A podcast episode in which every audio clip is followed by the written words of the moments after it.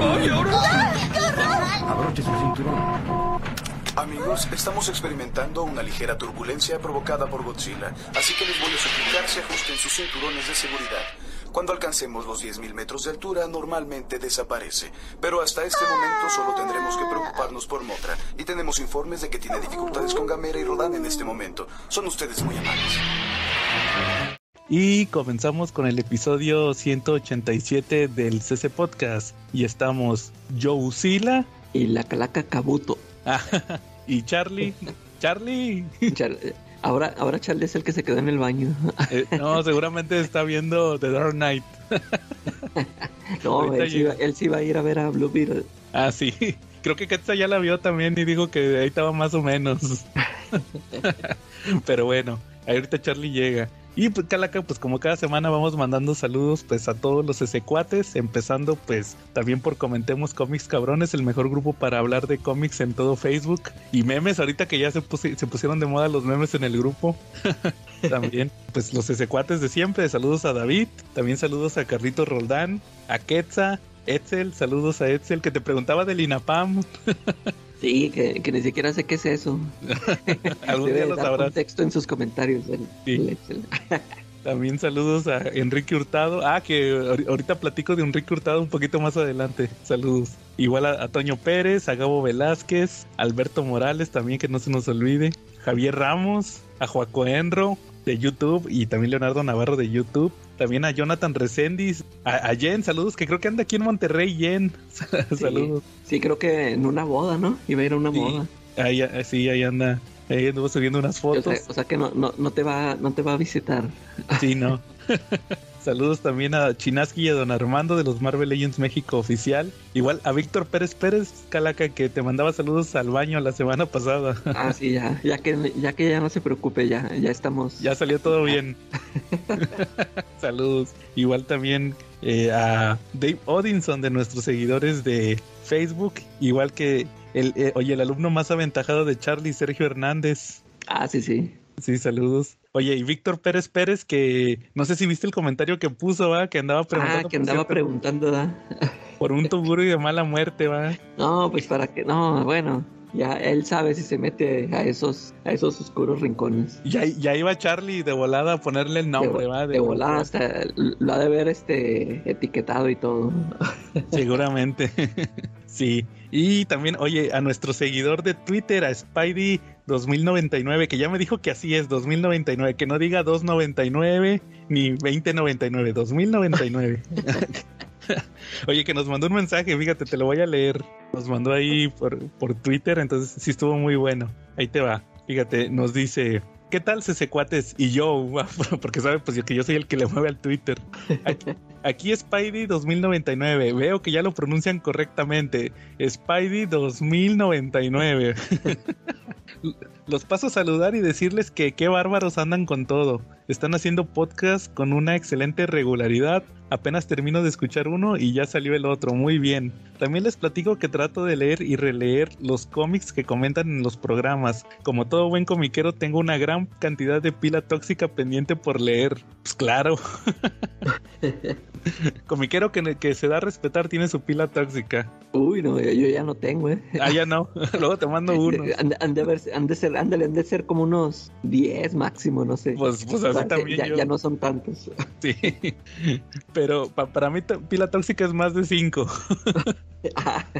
Entonces sí entras. Es que sí, lo, lo bueno es de que a mí ya no se me, ya no vienen llegando. Ah, bueno, ahorita ya me llegó uno. A- ahorita comento algo. de Ah, eso. va. Bueno, dice, pero sus podcasts me incentivan a leer y para muestra lo siguiente. Leí el Matt Love, el de Batman, y me llamó la atención el famoso panel de Harley censurado. No sabía de esa historia. Es la que te platiqué de lo de Harley. de la la moto. poses- Sí, el de la moto, de vente, vamos a... No quieres este, sacar a rodar a tu Harley, ¿va? No quieres montar a tu Harley, que estaba más sugerente. Luego, luego dice, no sabía esa historia. También apliqué en Flashpoint y The Last Running. Ah, porque no sé si supiste que eh, cuando vino Diego platiqué el de The Last Running.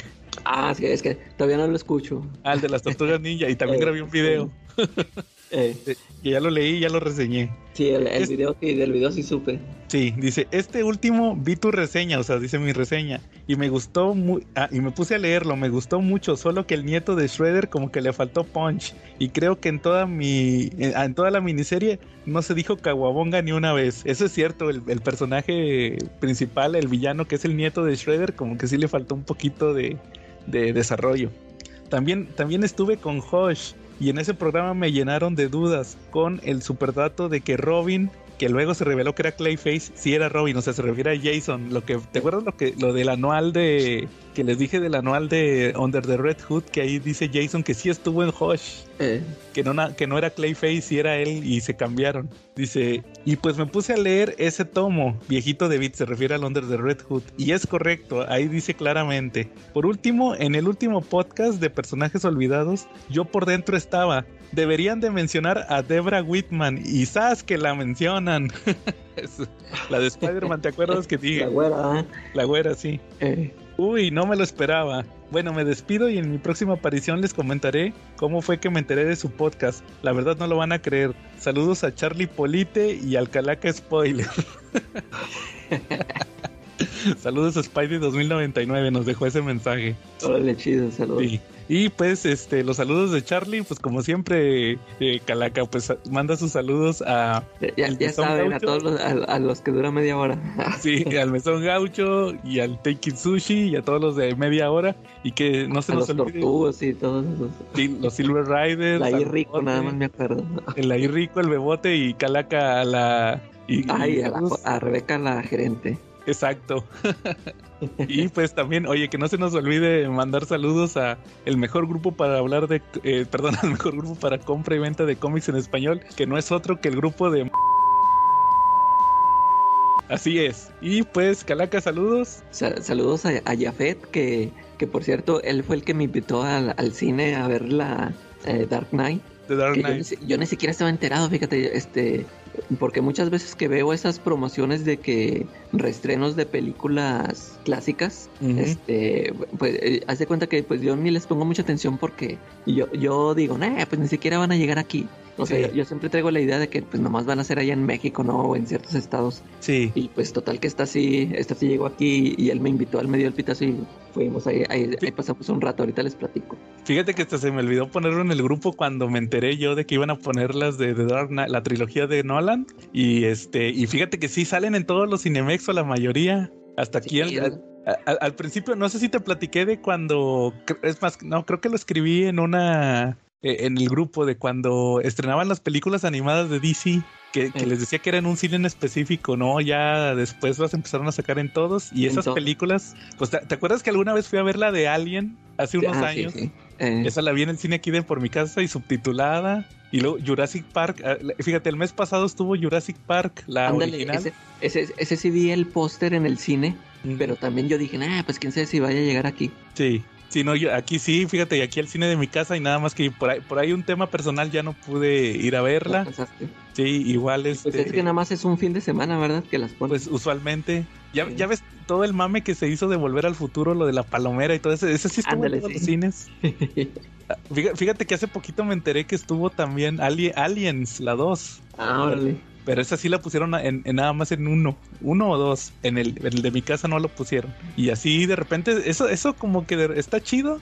Pero también te das cuenta como que a veces les, cuando les faltan películas ponen esas. Sí. Sí, entonces este, eh, sí, sí la reestrenaron y se me olvidó ponerlo ahí en el grupo y, y todo eso. O mañana, por ejemplo, aquí en el de mi casa, mañana van a poner las tres. Eh, sí, también La- aquí. La de Batman Begins a la una, la de este The Dark Knight a las 4 y The Dark Knight Rises a las 7. O sea, una persona puede comprar los tres boletos y ahí estar todo el día en el cine Todo el día, sí, sí, viendo las tres. Pero bueno, va, es, decías entonces. Y pues ah, bueno, al, al Jafet, al Jera, al Diego, al. Tello, a- al Emanuel y a Ricky Dante.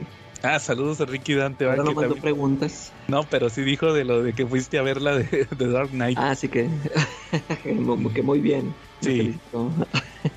Va. Oye, pues cochino español, no ha habido nada salvo lo de Panini que ya platicamos la semana pasada. Pero fíjate que empecé a leer un cómic en español y, y te va a sorprender que sí me gustó. ¿Sabes cuál fue? El, el Immortal Hulk. Ya salió el Immortal Hulk nuevo. El tomo es tomo 6, que es ya del 26 al 30 de la serie de Immortal Hulk. ¿Te acuerdas que, Ah, sí. que, origi- que or- que originalmente iba a terminar en el 25 y, y luego que le siguieron y que decías, no, hombre, es que ya lo alargaron, ¿va? Eh, Se me hizo muy bueno. El, el tomo 6 es el de, se llama Creemos en Bruce Banner. Se me hizo buenísimo. Fíjate que hasta eso me, me- me gustó mucha, mucha la premisa. Haz, haz de cuenta que se trata, a grandes rasgos, de que ya terminó todo. ¿Te, te acuerdas de este conflicto que tenía Banner con, con un general? Sí. De, de todo este tema que se hace Abomination, este general. Eh, sí. Este, es que pues, fíjate, es que de, de hecho a mí lo que me alejó del cómic fue el, ese número 25 nada más. O sea, ese número 25 se me hizo así bien raro, bien denso. Y ahí ya, no- ya no le seguí. O sea, yo ya no sabía que el, al siguiente número ya iba a volver a, a las, a las historias esas buenas que escribía el cuate este, ¿no? Sí, fíjate que eh, a- al final de, antes de ese número 25, en el 24, eh, el Hulk como que se entera que el, el Hulk, de, la- su personalidad, el, el Immortal Hulk, el Hulk demoníaco que también le dicen, que su plan es destruir a la humanidad. Entonces, Sí. como, que, como que llegan a un arreglo, este Banner y él, ¿va? Entonces, cuando empieza el, el 26, el vato ya está convencido, o sea, el, el vato ya se quedó con la base de este de este general, pues ya lo derrotó, va, se quedó con la base, se quedó con los científicos y todo, va, entonces el vato dice, no, pues sí voy a, sí voy a eliminar a la humanidad, va, y el vato, y el, y el vato graba videos y los sube, y, lo- y luego el chiste es que los videos se hacen virales, los, la chaviza, va, los, los vatos, los típicos chavos estos de, de sí, estamos en, la humanidad está envenenando la tierra, va, pues de volada se le, se le unen, va, y, y aquí resulta que el villano de este, de este arco de Hulk, es el Minotauro, el de Roxxon, no sé si lo Ah. ubicas. ese Simón. Ese va, el que salió en los primeros números de, de, de Thor de Jane Foster. Eh, Ese, ese cuate es el villano. Acá lo dibuja bien chido este, el, el Joe Bennett. Así como que, que más, más, más así monstruoso tipo Hulk, va, Es como, Eh, como a sí, todos los personajes. Y pues que se empieza, este, el vato hace planes, va, tienen su, su, su YouTube de Roxxon y su Facebook de Roxxon. Entonces los vatos quieren, este, a fuerza, dicen, no, es que la chaviza, ahora sí que literalmente la chaviza sigue a Hulk, entonces pues tenemos que aprovecharnos, va. Y, y, y, y todo lo quieren hacer así como que se haga viral, que, que Hulk este... O sea, se quieren aprovechar de la, literal se quieren aprovechar de la fama de Hulk para ganar dinero. De hecho, este mandan, eh, como hay unos manifestantes que usan máscaras de Hulk, ellos mandan a hacer las máscaras de Hulk a China, como, como en Batman Begins, ¿te acuerdas? Que mandan a hacer todas las piezas de las capuchas ah, que- así todo eso, ¿ah? Entonces así le hacen este y lo dicen, no, pero es que los- la chaviza no se debe de dar cuenta que, que nosotros que nosotros mismos mandamos hacer las máscaras porque si no ya no las van a comprar, ¿va? Este, y, y de eso se trata el tomo, ¿va? Y, y luego ya más adelante el Minotauro eh, se da cuenta que Hulk le sabotea, eh, va, va y ataca unas bases de datos de Roxxon, ¿va? De que ya no jala su YouTube, ya no jala su Facebook. Entonces, este, se enoja y va a, la- a- a una isla que está en el universo Marvel de los monstruos y va a conseguir unos monstruos ahí para, para que peleen con Hulk. Y, y aparece otro personaje, un extraterrestre. De hecho, esa es la portada del tomo, que se llama Shendu. Que ese fue, ese monstruo, su única peculiaridad fue un monstruo que, que crearon en los 50 antes de, de que existieran los cuatro fantásticos y todo eso, cuando eran cómics de, de ciencia ficción. Su, su única característica que lo hace resaltar es que cuando, cuando lo hicieron a ese personaje para una historia bien X, le pusieron Hulk en la portada. Ah, ya, ya. De hecho, de hecho reimprimieron hace unos años en un True Believer, le pusieron los primeros Hulks Eh, y, y- y viene la historia de ese, de ese extraterrestre. ese, ese es como uno peludo rojo, ¿no? Sí, sí, aquí es blanco. En, en- en su, en su aparición original es, es, rojo, pero acá es blanco. eh, Entonces, ese sí. Y de hecho, yo tuve ese True Believer, creo que se lo regalé a Charlie. Este, Sí. o, o debo tener por ahí yo, una yo me copia. acuerdo, yo nada más ubico ese personaje porque yo hace mucho, una vez compré unos libros en Sanborns Mm. que era de, se llamaban así que la guía definitiva, compré uno de Spider-Man y uno de Hulk y, y venían este, este, la historia del personaje y, y de todo su cast de, o sea, los personajes y los villanos. Y, y sí me acuerdo que, que de los villanos de Hulk y venían así un montón que yo ni cuenta, y, pero ese sí me acuerdo, sí se me quedó grabado ese, ese mono. Sí, entonces sí, a- así le. pues esa es la historia prácticamente del tomo. O sea, ya la, la, pelea contra este monstruo ya va a ser hasta el siguiente, hasta el 7. Entonces, por lo menos este sí me gustó mucho cómo, cómo lo presentaron. Sí, sí está muy recomendable. A ver cómo sigue la serie, ¿va? Ahí ya les diré si se mantiene o si de plano ya bajó la calidad de lo, de lo del principio. Sí, no, es que creo que sí le sigue bien, creo que y, y sí termina, o sea, como que sí, sí se mantiene, fíjate. Creo que sí escuché por ahí que sí. Creo que por ahí sí leí alguno que otro número saltado. Y sí, sí vi que sí seguía con la misma dinámica. Sí, no, más adelante ya empiezan otra vez, agarran, vuelven a agarrar eso del Hulk, del Hulk cósmico. Sí. Y ahorita, ahorita está interesante porque están manejando lo de las personalidades. Que, que qué onda va de que quién este, quién está al mando, quién si llegaron a un acuerdo entre las personalidades. Todo eso lo están presentando ahorita. Sí, está muy recomendable. Ahí sí, si lo están siguiendo Immortal Hulk. oye, por cierto, hablando de Immortal, no, no sé si leíste tú un, un post que puso este Quetzal que, que decía yo, yo todo lo, cualquier cómic que lleve de subtítulo Immortal, este, me va a llamar la atención.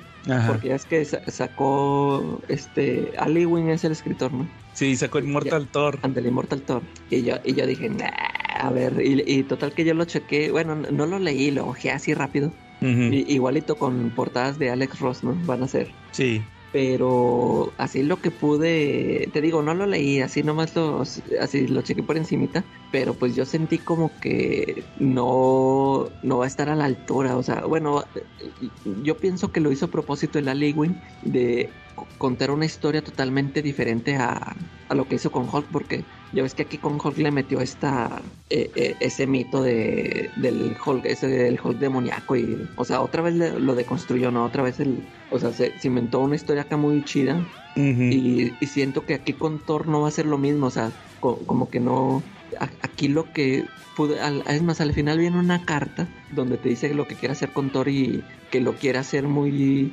alegre, o sea, muy total de superhéroe o muy superheroico. Y, y ya, pues yo dije, nah, pues, o sea, no sé si a lo mejor Quetzal también esperaba un, algo así similar al, a lo que hizo con Hulk, pero pues no, no va a ser, o sea, va a ser algo totalmente diferente. A ver, a ver qué nos dice Quetzal después, si lo, si lo sigue, a ver qué tal le parece. Sí, o si alguna vez lo publican también, a ver qué tal queda. Yo creo que sí, a lo mejor cuando termine Immortal Hulk se avienten el Immortal Thor. Le siguen con ese. Sí, a ver qué tal. Pero pues obviamente tiene que ser algo completamente diferente. No se puede... Si de, por, si de por sí ya se está colgando del nombre del Immortal, este ya sería el colmo que se... Eh, también se colgara de la historia, ¿va? Porque pues sí fue muy, muy específica la historia del Immortal Hulk. Sí, es que, o por ejemplo, yo, por ejemplo, yo cuando leí que Immortal Toro y Ali o sea, después de ver esa historia que hizo con Hulk, yo me esperaría una historia así épica como el God Butcher. Pero te digo, no, yo lo que pude checar en ese número, pues no. De hecho, no vi que pasara así algo así relevante. Dije, nah, pues a ver, a ver qué tal está. Va, muy bien. Eh, ¿Algún tema, Calaca, que traigas esta semana en lo que llega Charlie? Pues fíjate que yo nada más quería contarles este mi odisea de ir a ver la película de esta de el reestreno de Dark Knight. Ah, ¿qué tal te fue viendo Dark Knight? como menciona, este se, se reestrenó la trilogía, iba a ser este en, creo que desde el jueves, viernes y sábado se, se iban a estar este, proyectando las tres películas y el domingo el maratón con las tres. Y total que fuimos, nos, este, fuimos y se supone que la función era a las 8. Y nosotros llegamos y en lo que este en lo que pedimos el boleto especial ese ahí en la taquilla y, compramos las palomitas, este pues se ya cuando entramos a la sala ya eran las 8 pasaditas, dijimos, "No, pues al cabo siempre este están, o sea, duran como 20 dan como 20 minutos de anuncios, ¿no?" Sí. Y, total que llegamos, te digo, ya eran como las 8:15 y llegamos y no había nada, o sea, las, o sea, no había, no había ni anuncios puestos en la pantalla. Y así, ¿qué onda? No, pues ya, ya todavía llegamos, nos sentamos y todavía un rato así dije, no, pues qué onda, pues ya se tardaron, nada, habían dicho que a las 8. Dije, pues no van a pasar anuncios, pero pues se van a tomar el tiempo de, de lo que se tardan los anuncios y los hubieran puesto. Y total que empieza la película, ya, eh, o sea, hace cuenta que primero se empezó a escuchar el audio y no había video. Dije, ¿qué, qué, qué onda? Ah, qué bárbaros. Y, y luego, pues ya la ponen y, y, y, pues que empieza con, veo que está Bruce y, ¿cómo se llamaba esta Rachel de, de niños? Dije, ah, ¿qué, ¿qué, onda con eso? Están, nos van a pasar una, una recapitulación de las de la película pasada o qué onda. Y no, pues es la película eh, o sea, es la de Batman Begins. Nos pusieron Batman Begins. Dije, ¿qué onda? Pues toda la gente da así que, eh, esa no es, esa no. Ya hasta que, ya pues, este, fueron a reclamar allá afuera y, la quitan. Pues quitan la película. Dije, no, bueno, pues ahorita la, ahorita la ponen, ¿verdad? Y no, pues nada, en, en, eso ya que entra el, como que el gerente, da. Sí. ¿saben qué? espérense un momentito que tenemos un problema con la, con la película, este, y pues sí se va a tardar un momentito. Si quieren, este, ahorita pasar a, a refil su refresco y sus palomitas, así como que como para, este, de bonificar, ¿no? Sí. Ya, pues total que, este, pasa otro rato y, y, vuelve vuelve otra vez el chavo, el cuate, ahora con otra persona y diciéndonos, no, ¿saben qué? No, no se va a poder poner la película, que hubo un problema, pues ya es que se las ponen desde México, no sé cómo está el y que no, que no, no, la van a poder este ahorita proyectar. Y dicen, pues si quieren ahorita, este pueden ponerles la, esta es la que tienen, ahorita nada más está disponible Batman Begins, si quieren quedarse a ver esa o pasar a ver otra que otra ahorita otra sala. Y total que ahorita, pues te das cuenta que ni, ni, siquiera había ninguna buena otra. Ya ni siquiera estaba Oppenheimer, no sé. Este, y Blue Beetle no. y, las, ah, creo que estaba por ahí una de terror, pero pues empezaba ya bien tarde y dije, no, pues Este, dijo, de todos modos, este, les vamos a, dar ahorita un pase especial para que nos dijeron, la de Dark Knight se va a volver a transmitir el, el, domingo como se va a poner la trilogía. Sí, o sea, esa es la que querían ver, pues pueden venir con este con el boleto que les vamos a dar. Total que sí nos dieron unos este un boleto que este e, en el ahí no especifica que es especialmente para esa. Dije, "No, pues ya si no voy a ver Dark Knight, a ver si ya la uso para otro para otra película, a ver cuál cuál llega que ni sé porque tiene vigencia de un mes. Sí, así me pasó, perdón, así me pasó con, la de Flash? cuando se congeló. Igualito. ¿Y si fuiste o ya, o ya fuiste a ver otro que? Este, no, ya, ya ni lo sé. ¿eh? Es que luego ya la vi y dije, nah. Hubiera sido a ver Oppenheimer. No, ya no, ya no alcanzaba. Ah. Sí. Sí, no, pues esta sí tiene vigencia de un mes. Digo, pues sí, a ver, eh, no, no sé cuál vaya a llegar dentro de un mes, a ver si, a ver qué, qué veo. y sí, pues total, o sea, no vimos Dark Knight, nos quedamos a ver un rato nada más la de Batman Begins y ya nos fuimos. ah, órale. Muy mal Cinemex, muy mal. Sí, qué onda. O sea, me acordé de ti cuando, cuando salieron con eso. Dije, uy, qué onda ya. Me acordé de la que nos platicaste. Oye, sí, pero fíjate, para lo que dijo Jafet, de que no me vuelvo a parar en un Cinemex. Así me pasó con la de, te digo, en la de Flash, y ahí fue Cinépolis. Ah, fue en Cinépolis, órale. La de Flash fue en Cinépolis. Fíjate, en, todos lados se cuece nada más. Sí, por eso. Ahorita que dije, ahorita que me acordé de lo que puso Jafet, saludos, ahí en el en la página, ¿va? Eh, oye, ah. fíjate, y también al, al final me di cuenta que tenían ya, ya los, los pósters que ponen ahí de en, la, en las cajitas estas de luz de las películas, este, como que ya cuando las quitan los regalan. No, no, no, no ah, te has tú. Yo, yo, no había visto eso. Porque yo, yo me acuerdo que cuando, uh, cuando salió la de Spider-Man de Raimi, yo quería a fuerzas un póster de esos. Y hasta se los pedí a los chavos y no, nunca, o sea, ni siquiera Nunca me dijo, no, te lo vendo ni nada. Y ahorita ya creo que sí hacen su negocio. Sí. Pero en aquel momento nunca, nunca tuve este, o, sea, como que ellos luego, luego los agandallaban a los trabajadores. Sí, para venderlos. Eh, y pero fíjate, pues en ese entonces, pues yo no estaba muy metido en, en, el internet y no, nunca supe por dónde los vendían, por qué medios. Y ya, pues nunca tuve mi, mi póster de Spider-Man. Y pues, este, ayer que nos salimos, fuimos ahí a ver qué nos encontramos, pero no, ya no habían. ¿Sabes qué? Nomás me encontré y me los traje nomás porque pues eran gratis, que ni siquiera los voy a pegar ni nada. Pero eh, nomás estaba el de Shazam y el de Black Adam. No, de perder si me hubiera encontrado uno de Wonder Woman, pues ese sí valdría la pena. ¿no? Ah, y estaba el de. Haz de cuenta que en lo que. Pues los tienen así enrollados, nomás así en lo que veía, y vi que uno que decía I'm Shyamalan. Y dije, a ver, a ver cuál es. Y pues era el último, el de la. ¿Cómo se llama? Tocan a la puerta. Sí. Nada más que no la agarré. Dije, nada, pues no. Si hubiera sido uno de los clásicos, pues sí, pero no, no, no había así. Había puras películas que ni cuenta, ni siquiera sabía que las habían exhibido ni nada. No, órale. Fíjate que a mí me pasó eso, pero con. Yo tenía un cuate en la secundaria que sus papás tenían un videoclub, fíjate, para que veas, estoy hablando de que como para Ah, del sí. 2005, Ahí también les, les llevaban pósters. ¿verdad? les llevaban los pósters y yo le dije, eh, cuando, cuando lo tengas, cuando ya lo desocupen, regálame el de episodio 3, el de, O sea, sí Eh, lo tenían ahí. Sí lo sí, el de Star Wars, de episodio 3, el de la venganza de los Sith. Y sí me lo regaló, fíjate, sí me lo regaló. Pero obviamente no es igual que el del cine. tú. Sí, es Eh, diferente. Esos no dicen de que la, esos dicen disponible ya en DVD, va.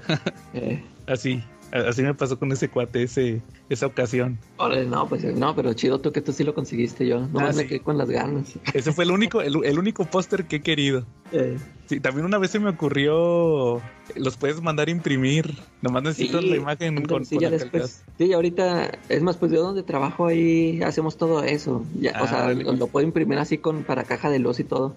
Pero pues ya, ni, ya nunca lo hice. Dije, no, pues ya ni, ya ni los pego, ya ni tengo dónde ponerlos. Ah, oye, y por cierto, me estoy acordando de otro póster que también tengo, nada más que nunca lo he pegado. ¿Sabes cuál es? ¿Cuál? También es de esta- ese me lo regaló David, saludos. El de Rogue One. Me, lo, Ah, me lo mandó hace unos años cuando me mandó, no me acuerdo qué me mandó, este, y ahí me lo, me lo mandó, me dijo, oye, ¿no quieres un póster de Rogue One? Le digo, va, y es de, ese sabes dónde lo regalaron en una convención que existía, creo que era Expo Coleccionistas o algo así, pero es el de Rogue One, y ahí lo Sí. tengo, fíjate, de hecho lo tengo guardado en mi oficina, a cada rato pasan y ven que tengo el póster ahí, nomás me falta pegarlo ahí, pero sería el colmo.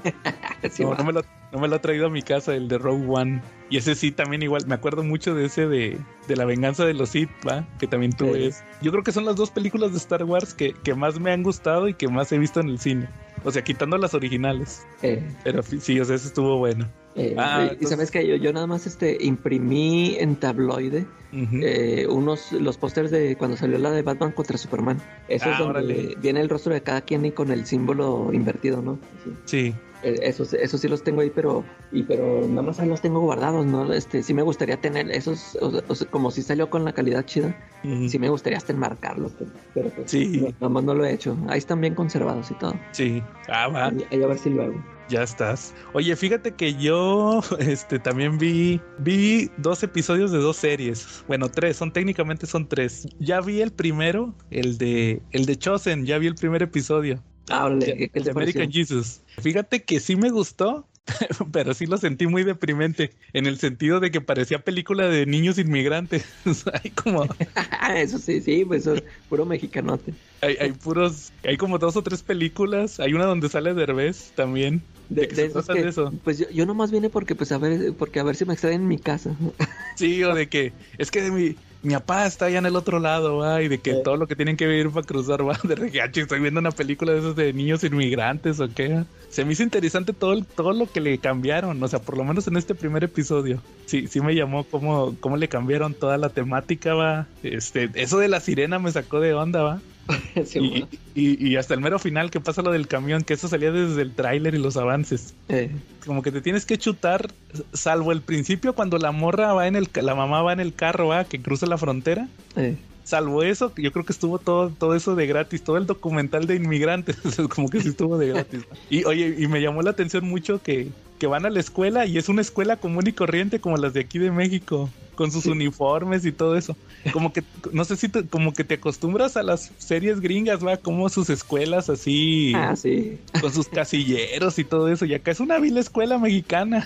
¿Qué, qué han de decir a los gringos? Esa es una escuela. ¿Dónde, Sí, así está toda gacha. ¿Dónde están los casilleros y dónde está la, la alberca olímpica? Y el gimnasio para el Ay, baile. gimnasio.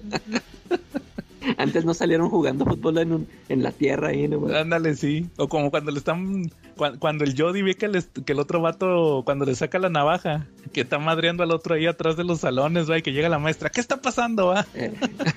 Eh, Me dio un chorro de risa eso. Dije, ah, chis, ya, sea, ya estamos muy agringados por las series. sí. Pero sí, sí estuvo, estuvo bueno. Oye, y la otra serie, la que sí voy a dar mi ranteo, fíjate cómo no está Charlie. La de Ahsoka. Salió la serie de Ahsoka de Star Wars. Sal- y salió también, ese sí iba igual por episodios, un episodio Sí, por semana. salieron dos y, y van a ser creo que como seis o no sé cuántos vayan a ser, pero va a salir uno cada semana. Fíjate que tú, tú has escuchado y Charlie cuando he hecho mis corajes y que le he tirado a este cuate Dave Filoni. Sí, man. Un Y- chorro y de es veces. de él, esa serie. Es de ese va- sí, ahí te va. Ya llegamos al punto De hecho lo mencioné, por eso, por eso me acordé de Enrique Hurtado, saludos. Ya llegamos al punto donde para, para poder ver esta serie de Star Wars debiste de haber visto todas las series que hizo este güey. Si no, no le entiendes. Si no, no la entiendes. Por eso puse lo de, este, disculpe señor, creo que hay un poco de Star Wars en mi Filoniverse. ya, ya, ya de plano necesitas conocer a los personajes para poder entenderle a la serie. Es, algo que mucha gente piensa que va a pasar también con Marvel, que va a haber un punto donde para poder ver la película tal tienes que haber visto las, las películas tales o las series. Entonces, aquí sí ya pasó en, en, esta serie de Ahsoka. Si quieres, déjame te, platico cómo, cómo, está la cosa. Eh, Ahsoka, no sé si la has visto, que es esta Rosario Dawson. Ella, hace live action. Ya había salido en, en series animadas que ella era la aprendiz de, de Anakin, de Darth Vader. Cuando, cuando él todavía era bueno, tuvo ese aprendiz. La, sacaron en una serie y luego dices, espérate, pues si nunca salió en las películas, ¿cómo van a inventar esto? Pues obviamente este, tuvo que haber renunciado en algún punto, ¿va? O la mataron o algo así. Total que, que, al final de esta serie, que fue la de Clone Wars, pero la que era 3D, renuncia a ella, se va, ¿va? o sea, ya se sale de la orden. Entonces ahí dices, pues ya ahí como que ya arreglaron el problema, va, porque ya se fue. Entonces, este, este cuate Filoni, su primera serie fue esa, Clone Wars. Luego saca otra, cuando ya los compró Disney, que se llama Star Wars Rebels. Y en esa serie saca otros personajes que, que, son unas así extraterrestres, que son como unos bandidos, que se empiezan a pelear con el imperio y todo eso. Como que ellos fueron los primeros rebeldes. Entonces, después de eso, como que la primera temporada no fue muy exitosa. La, neta no, no tenía mucho pegue, a mi parecer. Y, y, en el último episodio de, esa, de la primera temporada sale Ahsoka y como que eso le, subió el, rating o así como que causó mucha impresión. Y para las siguientes temporadas empezaron, empezaron a meter personajes que habían salido en la otra serie, en la de Clone Wars. Como que para ver qué había sido de todos esos personajes. Entonces ya empiezan a meter eh, más y más personajes. Y, y luego en la temporada, creo que es la 3 o 4, que ya son las últimas, meten a un personaje que, que ya lo habían, como ya los había comprado Disney, ya eran de los que les llaman que el universo expandido de los cómics y las novelas ya las habían quitado, ya no eran canónicos y, meten a un personaje que ya, que ya no era canónico que se llama el, el almirante Traun, que es un extraterrestre así azul. Este, ese personaje tuvo novelas, tuvo cómics y era así muy chingón, ¿va? Entonces lo, lo meten, es una versión nueva o sea, es el personaje, pero como que le cambian un poquito el origen para como que cuadre con este nuevo canon. Como que lo rebotean, pero es muy parecido. Y, resulta que cuando se acaba esa serie, que te digo de Rebels, se sacrifica el protagonista que era un chavito que era Jedi. Se sacrifica para que él y el almirante Traun se desaparecen, así como que se pierden en el espacio, ya nadie sabe dónde están. Y así se acabó la serie.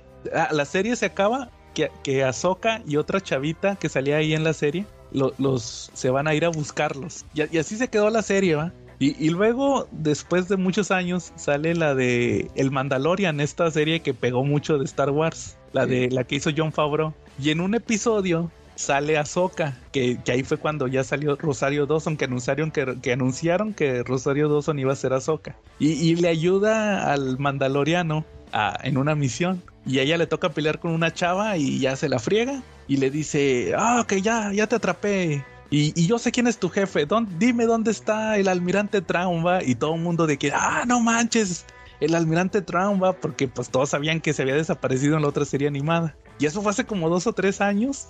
Y pues ahorita ya salió la serie de Ahsoka, y de eso se trata. Se trata de que ella y, el, y el otro personaje eh, que te dije que también salió en la serie animada, ahora, ahora ya son live action. Y, van a buscar, quieren, quieren encontrar a, este cuate, el Jedi, y al almirante Traun para, para evitar, porque saben que este cuate es bien fregón y pues que si, que si regresa, pues va a ser una guerra y todo eso. O sea, de eso se trata la serie de Ahsoka. Y, todo esto que te acabo de decir, debiste de haber visto todas las series y todas las todas estas para entenderle. O sea, este fue un súper resumen bien rápido a grandes rasgos de lo que pasó. Y el chiste es que aquí en la serie de Ahsoka salen varios personajes que son ahora son live action. Como por ejemplo, sale una de estas extraterrestres. Sí, sí las ubicas, las de Star Wars, las que tienen tentáculos en la cabeza. Eh, sí. Y, y sale esta Ramona Flowers, la ¿Cómo se llama? Mary Elizabeth Winter. Ah, sí, sí la vi que anda también como azul o verde, no sé. Verde, sí, es un personaje que salió en la serie de Rebels, que era de las protagonistas. Pero ahora, ahora ella es la live action. Que, que de hecho le dije al, al, Enrique Hurtado, saludos, que eh, qué decepción me llevé, porque yo esperaba que Mary Elizabeth Winslet saliera con, con traje de ley esclava, porque en el Palacio de Java había de esas chavas, pero con traje de esclava. Y no salió. y ella es la live action. Igual salió otra, la, otra chavita que te dije que, que, era compañera de Ahsoka, también sale en live action. Aquí es una chinita. Y pues Ahsoka que te digo que es esta Rosario Dawson. Entonces ellos son los protagonistas de esta serie. Y, pues de eso se trata, ¿va? De que tienen que... Eh, andan buscando un mapa y todo eso. Entonces vi los primeros dos episodios, los que liberaron. Y pues la neta, pues está interesante, va, pero como que está un poquito lenta. Y pues eso sí lo, lo, que yo noté. Tienes que haber visto las series para poder, por lo menos para identificar a los personajes y saber qué, qué los motiva, por qué hacen las cosas, debiste de haber visto sus series. Ese es el detalle que yo le veo. Que si no las viste, pues no les vas a entender. O, o, o quién sabe, va, si la muerte si la gente sí les puede entender, pero te va a quedar mucho, pues te va a quedar ahí mucho este, muchas dudas o así no le, va, no le vas a sacar el 100%. Y eso sí fue lo que me molestó de que dije, no, pues aquí ya tienes que, puros clavados tienen, pueden ver esta serie. ¿Qué va a pasar con, imagínate que les digas, oye, es que tienes que ver cinco temporadas de Clone Wars y cuatro temporadas de Rebels y tienes que haber visto la del Mandalorian, ¿no? O sea, de que no manches. Sí, está, sí estuvo gacho eso con esta, con, esta serie de, de Ahsoka. Pues a, ver cómo, cómo termina. Y, y luego no sé si supiste que supuestamente toda esta bronca de Ahsoka va a terminar con otra temporada del Mandalorian, otra temporada de Boba Fett y, todo esto se va a acabar en una película. Ah, no, no sé. Algo así dijeron hace el año pasado, creo que dijeron que así iba a estar todo el plan. Entonces no, no sé cómo les vaya a funcionar todo esto.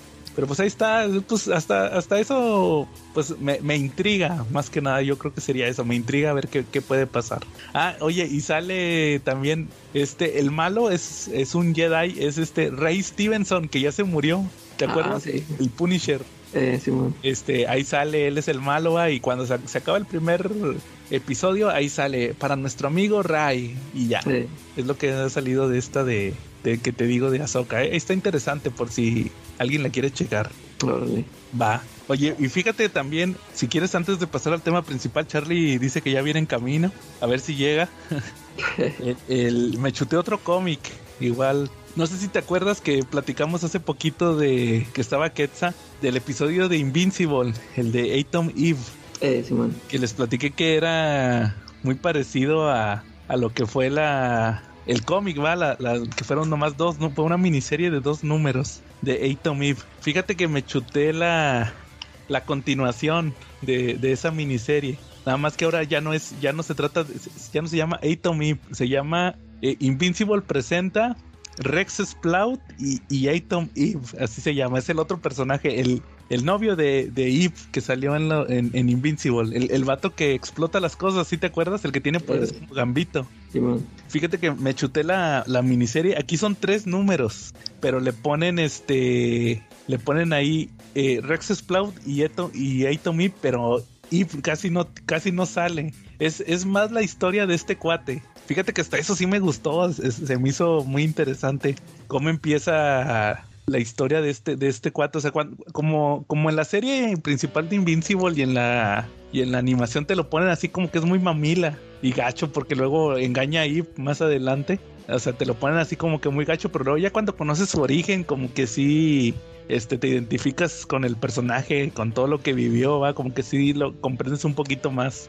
Eh, empiezas de cuenta que, que, este cuate Rex Sprout eh, era un chavo que, que robaba para... Haz cuenta que su papá y su mamá eran así como... De, de estos que son muy pobres, pero así de que... De que comen de la basura y todo eso, ¿va? Y él era un chavito así, igual un niño y robaba. Y, y llega un general así como de, del ejército y le dice, oye niño, ¿no te da vergüenza robar? Y dice, no, pues si es para comer no me, no, para darle a mi familia no me importa, ¿va? Entonces va este general, ya los encuentra en su casa y viven en una casa así toda fregada, así toda abandonada.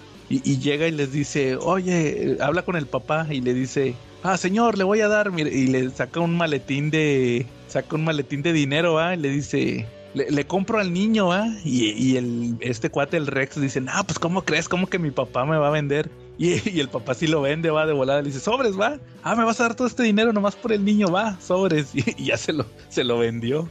Y, y, este general del ejército resulta que tiene un, pues la clásica eh, base secreta, ¿va? Y entonces, pues lo que hace es que con el chavito le dice, no, mira, este, no te compré, quiero que me ayudes en, en, en así te voy a entrenar, te voy a dar un futuro. Y pues lo pone a entrenar, ¿va? Le, le, enseñan así a combatir, le enseñan gimnasia, agilidad, así todo eso, ¿va? Entonces eh, lo, lo, ponen así en las barras paralelas y todo eso, ¿va? Que, que el vato sea, sea ágil y luego lo, lo, van a operar y le ponen unas, unos implantes en los brazos, que es lo que le da sus poderes, eso de cargar la energía. Y de hecho hasta le explican ahí cómo debe de... Ya cuando se termina la operación, que ya se, recuperó, le explican cómo debe de cargar los objetos, va de que mira, si lo mueves tantito, se va a cargar, y luego que si lo avientas con tanta, con tanta fuerza, va, va a hacer esto, va los objetos, para que se entrene. Total que, que al vato lo que hacen es que lo empiezan a mandar así como a misiones y, el, y el vato va así varios países y, llega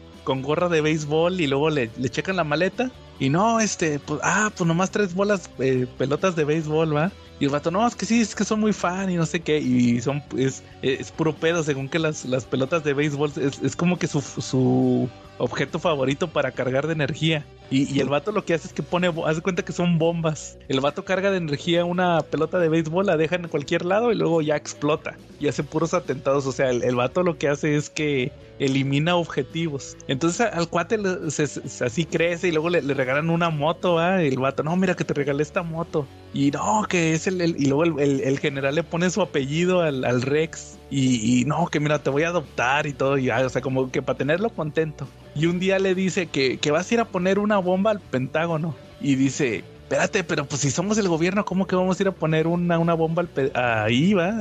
Al, Pentágono. Y ya como que empieza a sospechar y todo, y se escapa. Y ahí es cuando se topa con, con porque Eve eh, en la calle ve que está madreando a un villano y este Rex le ayuda. Y ahí la conoce y todo, y ya se hacen equipo, y ella como ya había tenido broncas con el gobierno, que fue lo que pasó en, en su miniserie, como que le echa la mano y, y, ya se echa de enemigo al general este y pues la, la, el cómic es como, cómo salen de esta bronca. Igual como Eve lo ayuda y, y, todo eso, que tenga una vida medio normal, va, porque el vato no conocía una vida normal. Igual tiene un desenlace así medio gacho ya cuando terminan la misión, está Eve y, él que, se manda a hacer un, traje, va con el, con el sastre, no sé si te acuerdas que sale el sastre el que le hace el traje Invincible. Sí. Van con él y le hace el traje a, Rex y todo. Y, y este, e igual también tiene así como que ya para cerrar todo el tema de, los papás de Rex, también ahí tiene un desenlace medio gacho. Pero ya así con eso te cierran el personaje. Fíjate que sirve mucho esa miniserie como que para que entiendas por qué el vato es como es.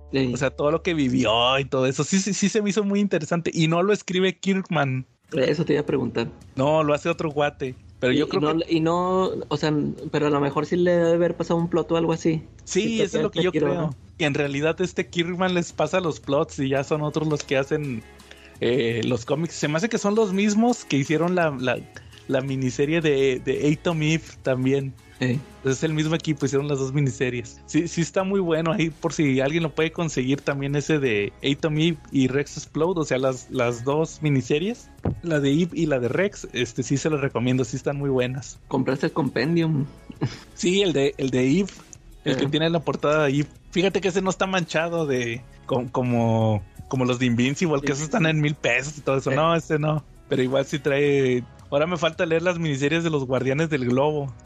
pero, pero, son otros personajes, no son los. No son los que salieron al principio. Sí, ni, ni tampoco porque. No me acuerdo si eso. Sí sale, ¿no? Eso en la. En, la, en la animación, que cuando se los echa Omniman, el equipo de Invincible, los, los que eran Teenage Knicks o algo, no, esos eran de, de, de The Voice. O sea, el equipo de Invincible este, se vuelven los guardianes del globo. Pues ahí entra la Monster Girl y todos esos. No son ellos, son otros. Entonces no sé muy bien cómo estuvo lo que hizo este Kirkman. Sí, eso sí los escribe Kirkman. Entonces sí quiero ver a ver cómo, cómo le hizo con estos personajes o, qué tienen que ver ahí. Pues ahí, ahí luego les aviso qué, qué pasa con esto de Invincible. Pero por lo menos estas miniseries sí están muy entretenidas. Órale. Va muy bien. 3 de diciembre. Bárbara no está feliz con la terapia de pareja, pero estamos progresando. En cuanto a mí, pues hay un verdadero pánico en progreso. Alguien amenazó con envenenar el embalse de Ciudad Gótica. Se hace llamar el Guasón. Tengo un amigo en camino que podría ayudar. Debe llegar en cualquier momento. Hola amigos, aquí Joe del CC Podcast y sean bienvenidos nuevamente a la sección de las carillauturas. Esta sección del CC Podcast donde nos gusta hablar de animación. Para este episodio número 11 toca una de las películas que a mi parecer es de los proyectos más importantes que ha tenido DC Comics y Warner Bros. Animation durante los últimos años. Se trata de la película del año 2011, Batman Año 1. Recuerden que en el universo animado de DC Comics ha habido adaptaciones de diversas obras, algunos les cambian, algunos otros no, pero la peculiaridad de Batman Año 1 es que es una adaptación muy fiel al cómic original de Frank Miller y David Mazzucchelli. Esta película fue dirigida por Lauren Montgomery, una directora la cual hemos mencionado mucho, la mencionamos justamente en nuestro episodio anterior de Emerald Knights, First Flight, Wonder Woman, Superman Batman Apocalypse. Realmente es uno de los talentos de la casa de Warner Bros. Animation para este tipo de proyectos. En el caso de la adaptación, eh, quien escribió la película, obviamente apegándose mucho al cómic de Frank Miller, fue Tap Murphy, el cual pues estuvo investigando un poco sus anteriores trabajos y pues resalta que fue el escritor de la película de 1988 Gorilas en la Niebla, aquella de Sigourney Weaver. También estuvo en El Jorobado de Notre Dame de Disney, también en Tarzán, que me imagino que es la de Disney, y Atlantis, el Imperio Perdido. De igual manera, en el caso de DC, estuvo también como escritor en Superman Batman Apocalypse, la que adaptaba aquella historia de la superchica de Krypton y que también ya hablamos aquí en las carillauturas. En el caso de los talentos que prestan las voces, pues tenemos a los dos protagonistas, los cuales se trata nada menos que de Brian Cranston, sí, el papá de Malcolm el del medio Hall y muy conocido también en esa época por interpretar a Walter White, a Heisenberg en Breaking Bad, una carrera muy curiosa que ya pese a su edad, con el protagónico que tuvo en Breaking Bad, prácticamente fuera lanzado a la fama. Y pues aquí Brian Cranston va a interpretar nada menos que al comisionado de policía James Gordon. Por otro lado, en el papel de Bruce Wayne, el otro protagonista de esta historia, tenemos nada menos que a Ben McKenzie, el cual a lo mejor no le suena mucho por sus actuaciones, pero ha sido muy conocido en los últimos años ya que él también interpretó al comisionado Gordon, pero en Gotham él fue la versión joven que estuvimos viendo en esta serie de Fox, la de Gotham, que eran pues los primeros años del comisionado Gordon, teníamos ahí también a Bruce Wayne niño y pues él fue el encargado de darle la voz a Batman en esta película. Si ustedes nunca han leído Batman año 1, pues les puedo comentar que es una historia que fue publicada en 1988 dentro del título de Batman. Si no me falla la memoria fue entre el, el 404 al 400, me parece que es el 8 o 7, 407 de la serie regular de Batman. Esta fue la interpretación que le hizo Frank Miller después de la crisis en Tierras Infinitas a Batman, regresando ahora a un estilo más oscuro después de haber hecho Dark Knight Returns. Se le pide a Miller que ahora, como ya hizo el final, ahora haga el inicio del personaje y pues nos trae esta versión más oscura que durante muchos años ha sido considerada como la versión definitiva del origen del personaje. Todavía a la fecha ha habido algunos intentos de crear otros orígenes, pero pues la base siempre ha sido Batman Año 1, una historia que simplemente no pasa de moda y que hasta la fecha se sigue reimprimiendo en los cómics. En el caso de esta película, como les digo, es muy fiel al cómic, prácticamente las diferencias son mínimas. De hecho, ahorita vamos a platicar alguna de ellas, pero lo que vamos a conocer aquí es, si ustedes nunca han leído este cómic o visto esta película, pues vamos a conocer los inicios de ambos personajes llegando a Ciudad Gótica para cumplir sus destinos.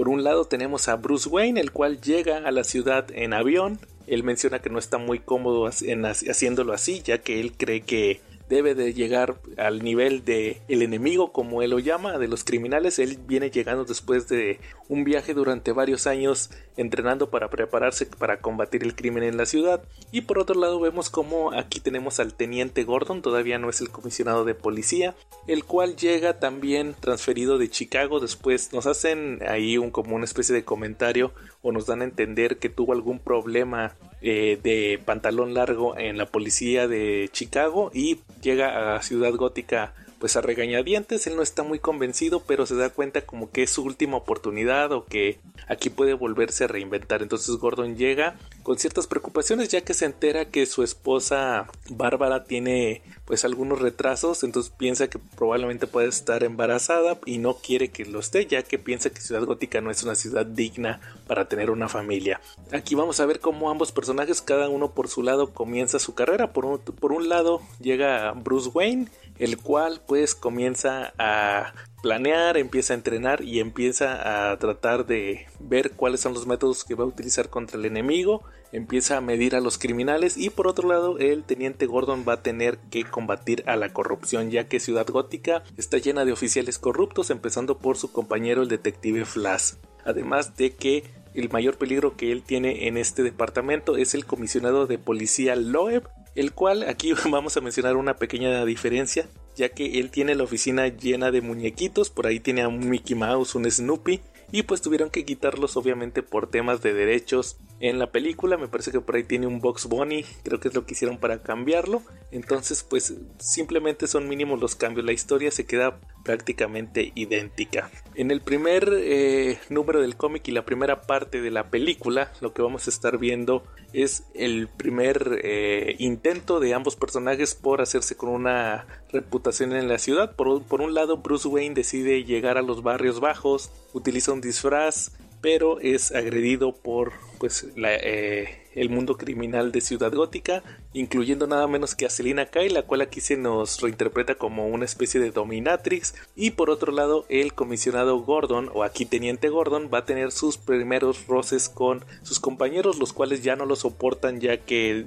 piensan que el, el hecho de que él no quiera participar en la corrupción lo hace una persona que puede ponerlos en problemas, deciden darle una paliza, pero Gordon no se va a quedar con los brazos cruzados ya que se da cuenta que si se deja de esta intimidación pues nunca lo van a poder dejar en paz. Por otro lado, Bruce, después de este intento fallido de combatir el crimen, regresa muy herido a la mansión Wayne y ahí tiene una revelación ya que se da cuenta que falló de cierta manera y que tal vez no sea digno de poder continuar con esta cruzada, por lo cual decide que necesita una señal de su fallecido padre para ver si continúa o no. Es ahí cuando un murciélago irrumpe. Vemos parte del origen de Bruce Wayne, del personaje de Batman, como eh, fue el atentado donde fallecieron sus padres y después de que este murciélago rompe el vidrio, pues tenemos esta revelación donde él menciona que sí, se va a convertir en un murciélago. Después de esto, la siguiente parte de la historia nos va a presentar ya un tiempo después otros momentos de las carreras de ambos personajes. Aquí vemos cómo el comisionado Gordon se mantiene firme con el hecho de combatir la corrupción, incluso se vuelve una especie de figura pública ya que se vuelve famoso por resolver diversos casos y por otro lado Batman empieza a operar muy novato tiene ciertas fallas al momento de combatir a los criminales, pero se empieza a hacer también de una reputación. De hecho llega a lastimar al detective Flash, al compañero de Gordon, y después de irrumpir en una cena donde estaba el alcalde, uno de los jefes de la mafia llamado Carmine Falcone, que se va a volver más importante en otras historias como el Long Halloween de Jeff Loeb y Tim Sale, pues se vuelve la prioridad número uno de la policía encontrar a Batman. Lamentable que esto ocurriera ya que Batman eh, de cierta manera llamó la atención de los altos poderes de la ciudad, que no son poderes buenos, sino que es toda la corrupción hablando y pues por eso ahora es la prioridad de Gordon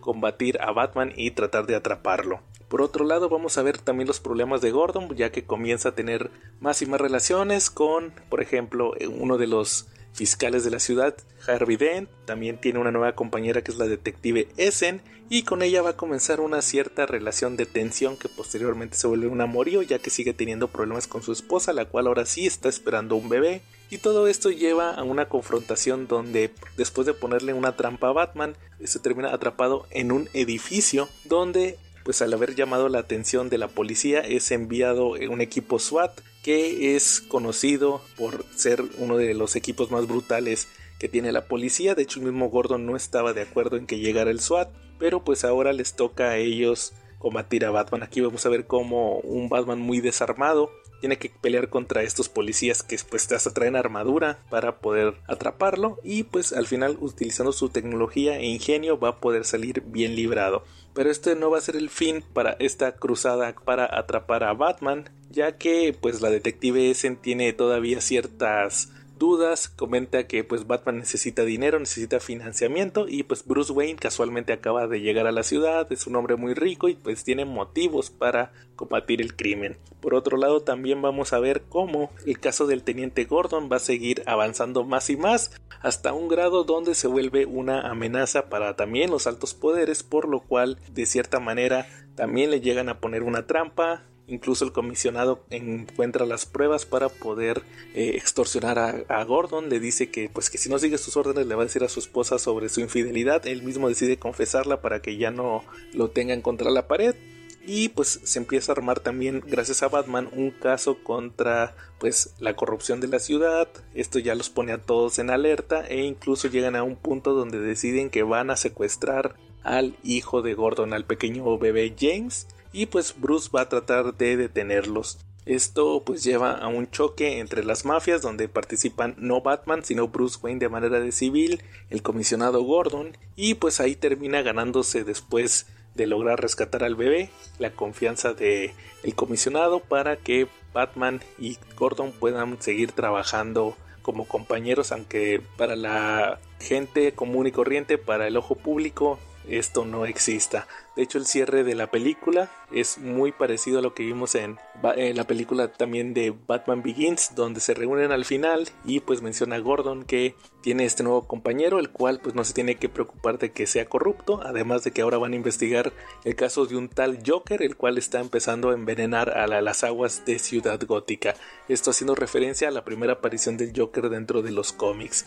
Una película que a mi parecer es excelente. Creo que es una adaptación muy fiel. De hecho, tuve hace unos años un amigo que compró el Blu-ray de Batman Year One y me mencionaba que cuando tenían reuniones así con amigos y con familiares, le gustaba ponerles la película cuando no tenían así algo que hacer para pasar el tiempo y pues la gente se clavaba mucho viendo la película, les llamaba mucho la atención ver este origen de Batman, a ese grado llega esta historia de Batman Year One. También no quiero terminar esta sección de las carillouturas sin invitarlos a que chequen nuestro episodio del CC Podcast de, me parece que fue del año pasado, donde estuvimos hablando justamente de este cómic de Batman Year One. Un episodio donde estuvimos revisando la historia del cómic con muchos más comentarios, análisis y pues a lo mejor tal vez este episodio de las cruillouturas fue un poquito más breve, pero pues realmente creo que sería más conveniente que se aventaran a checar el episodio completo del podcast, donde pues sí fue un análisis más amplio y pues yo junto con mis compañeros estuvimos analizando muchísimo mejor la obra, así que los invito a que no se lo pierdan. Y pues prácticamente con eso terminamos la sección de las carillouturas del día de hoy. Estén al pendiente, seguimos con más episodios. La próxima semana vamos a tener una nueva película mientras nos emparejamos después de un breve eh, lapso donde no estuvimos teniendo esta sección, así que no se lo pierdan. Sin más por el momento aquí estuvo Joe y nos vemos en la próxima.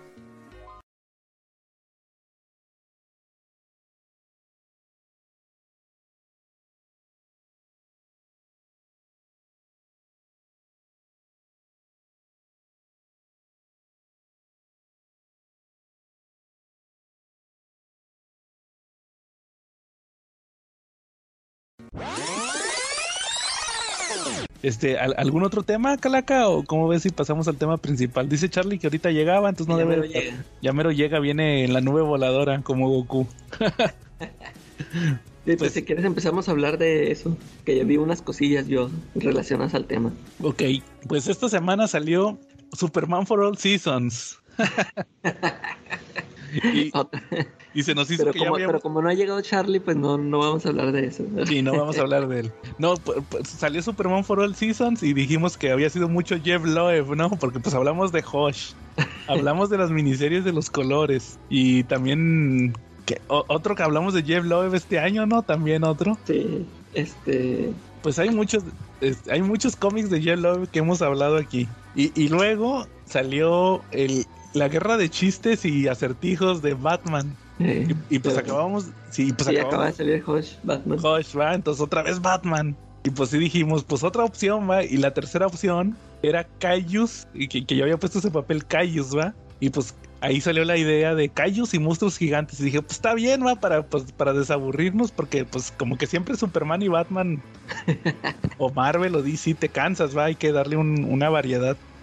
Y se nos hizo un buen tema, entonces por eso decidimos. Pero como quiera va a haber más adelante episodio de Superman for All Seasons y episodio de la guerra de chistes y acertijos ahí próximamente. Sí. Entonces, ¿tú, ¿tú cómo, tú te acuerdas cuál fue tu primer contacto con estos, con los monstruos gigantes y los robots gigantes que te acuerdes? yo que, lo primero que me acuerdo es Massinger Z. Massinger, ¿va? Sí, sí, fue este, esa caricatura que yo la vi cuando estaba, yo era muy niño, cuando la pasaban en el 5 creo, ¿no? No me acuerdo si era en el 5 o en el 2, ya ni, ya ni me acuerdo en cuál canal era. Y este, me gustó mucho. Fíjate que eh, eso fue una cosa que ahorita eh, vi, la película esta de Messenger Infinity se llama. Sí. La que salió hace como cuatro años o no sé cuánto salió. Ahorita, ahorita la estaba checando.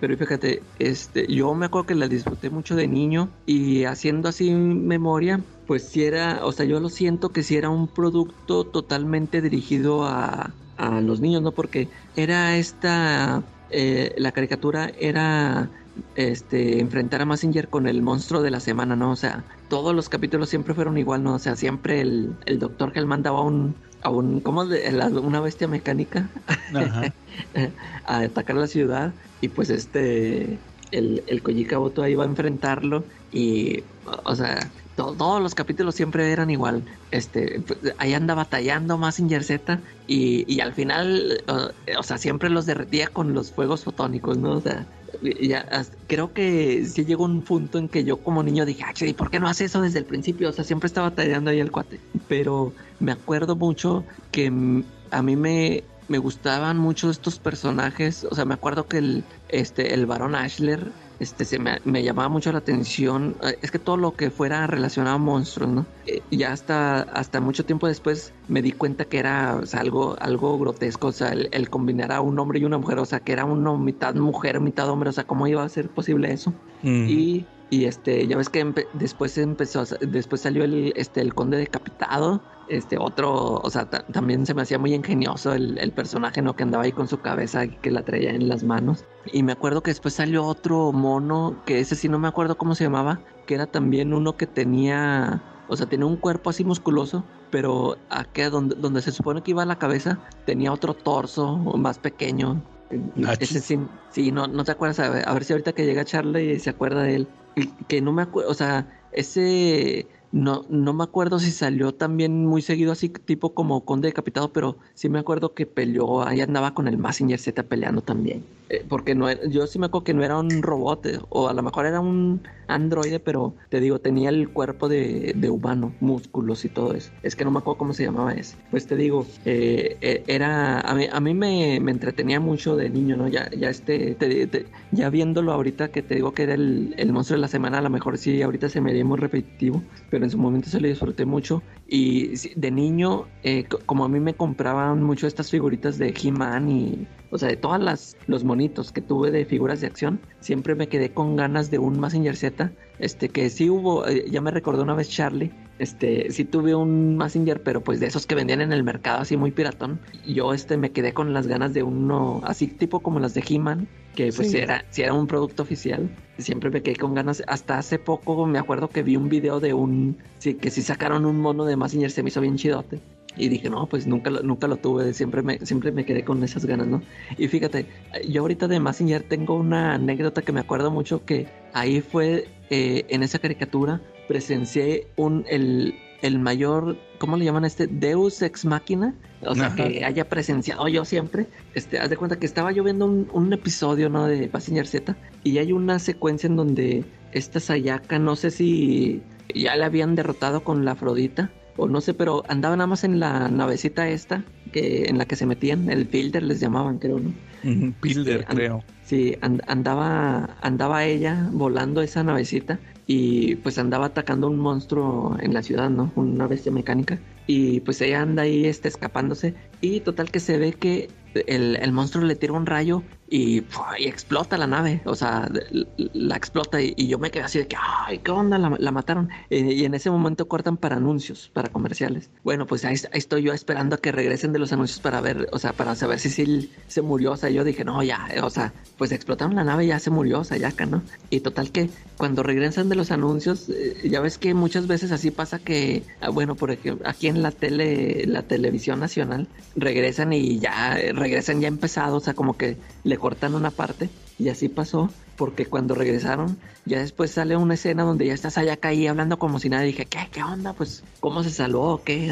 Ya, o sea, pasó mucho tiempo después hasta que volvieron a repetir ese capítulo donde ya pude verlo, este, a, a ver qué, qué es, cómo se había salvado, ¿no? Y total que, pues pasa eso que te digo, ¿no? Que va volando la Sayaka, le tiran el rayo y explota la nave y igual se vuelven a dar a, vuelven a dar a corte comercial, pero cuando, re- ahora sí, esta vez cuando regresan, ahora sí ya este ya no fue el capítulo cortado, ahora sí dan, y haz de cuenta que vuelven a repetir la secuencia, el, el monstruo le tira el rayo y ahora no le da, o sea, no manches, o sea, ¿qué, qué es eso? O sea, si acababa yo de ver antes de los comerciales como si le dio el rayo y explotó la nave, ay, pero cuando regresan de anuncios, otra vez regresan la secuencia y ahora no le da, o sea, se, se sale, se, haz de cuenta que lo, se, se mueve, o sea, da, da un giro y, y no le da, se sale, dije, ah, nah.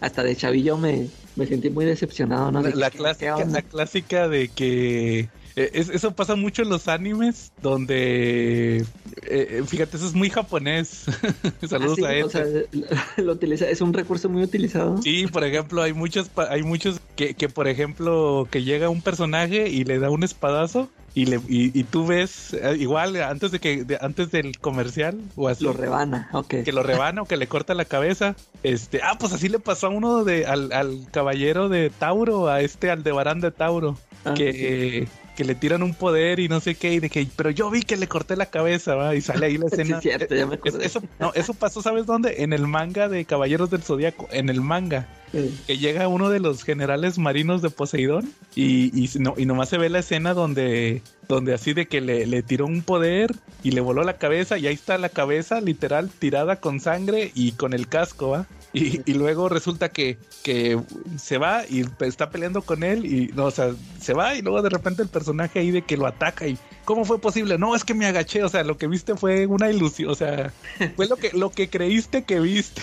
Sí, sí, sí, sí. Sí, es- sí, ese es un recurso que utilizan mucho nomás para, es el, es el recurso barato, va, de, de para, para que la gente se, el Para cliffhanger quede, barato. sí. Eso pasa, les voy a pasar la imagen del manga de Caballeros del Zodiaco, que estuvo bien chistoso porque Aldebarán, ¿sabes qué hizo? Aplicó la de la tortuga, metió la cabeza dentro de la arma- Esa vez. Y nomás era el casco lo que, que había quedado ahí. Sí, nada más era el casco. Oye, mira, ya, ya llegó Charlie. Buenas a todos. ¿Qué onda, ¿Qué tal, Charlie? Charlie? Fíjate que estamos empezando, llegaste en buen, en buen tiempo, estamos empezando el tema principal. Estábamos platicando ahí de, de cómo la calaca conoció los, los mechas y los kaijus con Messenger. Ah, son los mechas. Sí, mechas y kaijus. Yo te iba a preguntar yo que si te gustan los mechas. Ah, no, esos no. Pero pensé que íbamos a hablar de mechas. No, todavía no. Vas Ese, llegando, para- ese, pa- ese programa para cuando venga David y Quetzal. Sí, para irnos el calaca y yo. va. Para que Va- se queden a gusto albureando. Oye, y van a empezar. Pi, pi, pi, pi, pi, pi. Así va a empezar el episodio. Con estos. Tú, Charlie, ¿cómo conociste eh, este tema de los kaijus y los robots gigantes? Eh, yo con la serie de Robotech, Ah, órale. obviamente. Sí. Oye, fíjate, yo, yo le estaba platicando a Joe que yo, yo cuando vi Massinger Z, pues lo, lo sentí como un, un producto totalmente dirigido a público infantil, o sea, de que era enfrentarse Massinger Z a un, a un monstruo de la semana. Y, o sea, todos los capítulos eran, eran iguales. Este, a- ahorita ya lo veo como repetitivo, pero este, en ese momento, pues, era lo que a me entretenía como niño, ¿no? Yo era, lo que yo buscaba. Y cuando yo me topé con esa caricatura de, Robotech, yo la sentí muy densa. O sea, están, yo siendo niño la sentí muy densa y de plano no, no, me, no me atrapó. O sea, no, no la vi de niño porque la sentí. Yo dije, no, yo quería eh, acción rápida, frenética, como era Massinger, ¿no? O sea, sí, sí, sí, salían sus personajes aquí, los secundarios y todos los, los científicos y todo, pero cuando vi Robotech siento, sentí que me rebasó, o sea, la sentí así muy, dije, ay, como que es un producto para adultos, no sé. Y sí. o sea, sí la sentía con más carnita, ¿no? Esa, esa caricatura. La trama era un poquito más densa en el sentido de que estaban los, los amoríos ¿va? de estos personajes y luego eh, que de repente se eh, los otros, los malos, echaban a uno y luego ahí lo lloraban y todo eso. Sí, sí estaba muy densa Robotech. Sí, ese era diferente a... Oye, Calaca, yo, yo, tengo la duda. Yo pienso que Charlie más o menos sí debe de saber eso, o, por lo menos lo escuchó. ¿Tú sabías que Robotech son tres series diferentes? Ah, sí, sí, sí, supe. Y fíjate, como te digo, yo, yo no la vi, pero ya después ya supe de eso y ya se me hizo bien interesante. Ajá. Sí, de hecho, de hecho son tres series. En Japón eran tres y resulta que para el público de Estados Unidos la amalgamaron y crearon una sola serie, ¿no? Sí, para poderla, le llaman sindicalización, que tienen que ser 52 episodios. Entonces lo que hicieron fue que agarraron tres animes, los pusieron así en fila y nomás le cambiaban en el doblaje o así con edición de que, de que eran este por ejemplo, los primeros pues fueron los que conocimos, que fue el más, el de Rick Hunter y todos esos, de que estaban apegados. Y luego el segundo anime que también era de robots, ahí te inventaban que, que la protagonista era hija de, de, unos compañeros ahí de Rick Hunter que salían en la, en la serie. Y, ya el tercero eran otros soldados que estaban más a pie, o sea, que estaban ahí, como que te enlazaban las tres series para que dieran una continuidad. ¿y, ustedes cuando se enteraron de eso, sí la vieron con otros ojos? O sea, sí, sí fueron a ver y, ah, qué onda, sí es cierto. ¿Cómo estuvo eso? fíjate que, que, yo nunca, yo nunca he visto las otras dos series, yo nomás he visto la de Rick Hunter. Ah, órale. Sí, sí he querido ver las otras, pero nunca he tenido oportunidad. O sea, nunca me he dado el tiempo. Eh de verlas. Yo solamente conozco la primera, la de la de los aviones que se hacían robots. Sí. De hecho, fíjate, yo me acuerdo mucho de, de, de unos Nintendos, de esos piratas que, que traen 500 juegos, ¿sí sabes cuáles? Que son del primer Nintendo. Y me acuerdo que yo tenía un primito que tenía uno de esos y a cada rato le decía, eh, préstamelo. Porque me acuerdo que tenía un juego de Robotech. Entonces, ese juego de Robotech tú, era el avioncito y luego el avioncito lo convertías en el avión con piernas y con brazos y luego en el robot y así podías ir matando, o sea, ibas avanzando y matando así navecitas y todo eso, de eso se trataba ese, ese videojuego, yo creo que es lo que más me marcó a mí de Robotech. Y, la primera serie, obviamente, esa es la de Min Mei, yo no me acuerdo cómo se llamaba la chinita. Ajá, esa fue. Así se llamaba, una que cantaba mientras los balanceaban los extraterrestres para mantener a, los civiles tranquilos, ¿no? Sí, exacto. Esa mera. Entonces sí, e, esa, esa, eso fue lo que me... Entonces esa fue la que a ti te tocó, Charlie Robotech. Efectivamente. Fíjate que a mí también me tocó Robotech en el tema de los, de los robots, pero de los monstruos gigantes contra robots, a mí la que me tocó fueron los Power Rangers, la primera ah, serie. Que esa, esa me recuerda mucho ahorita lo que dijiste tú, Calaca, de que era repetitivo. Siempre hasta la fecha.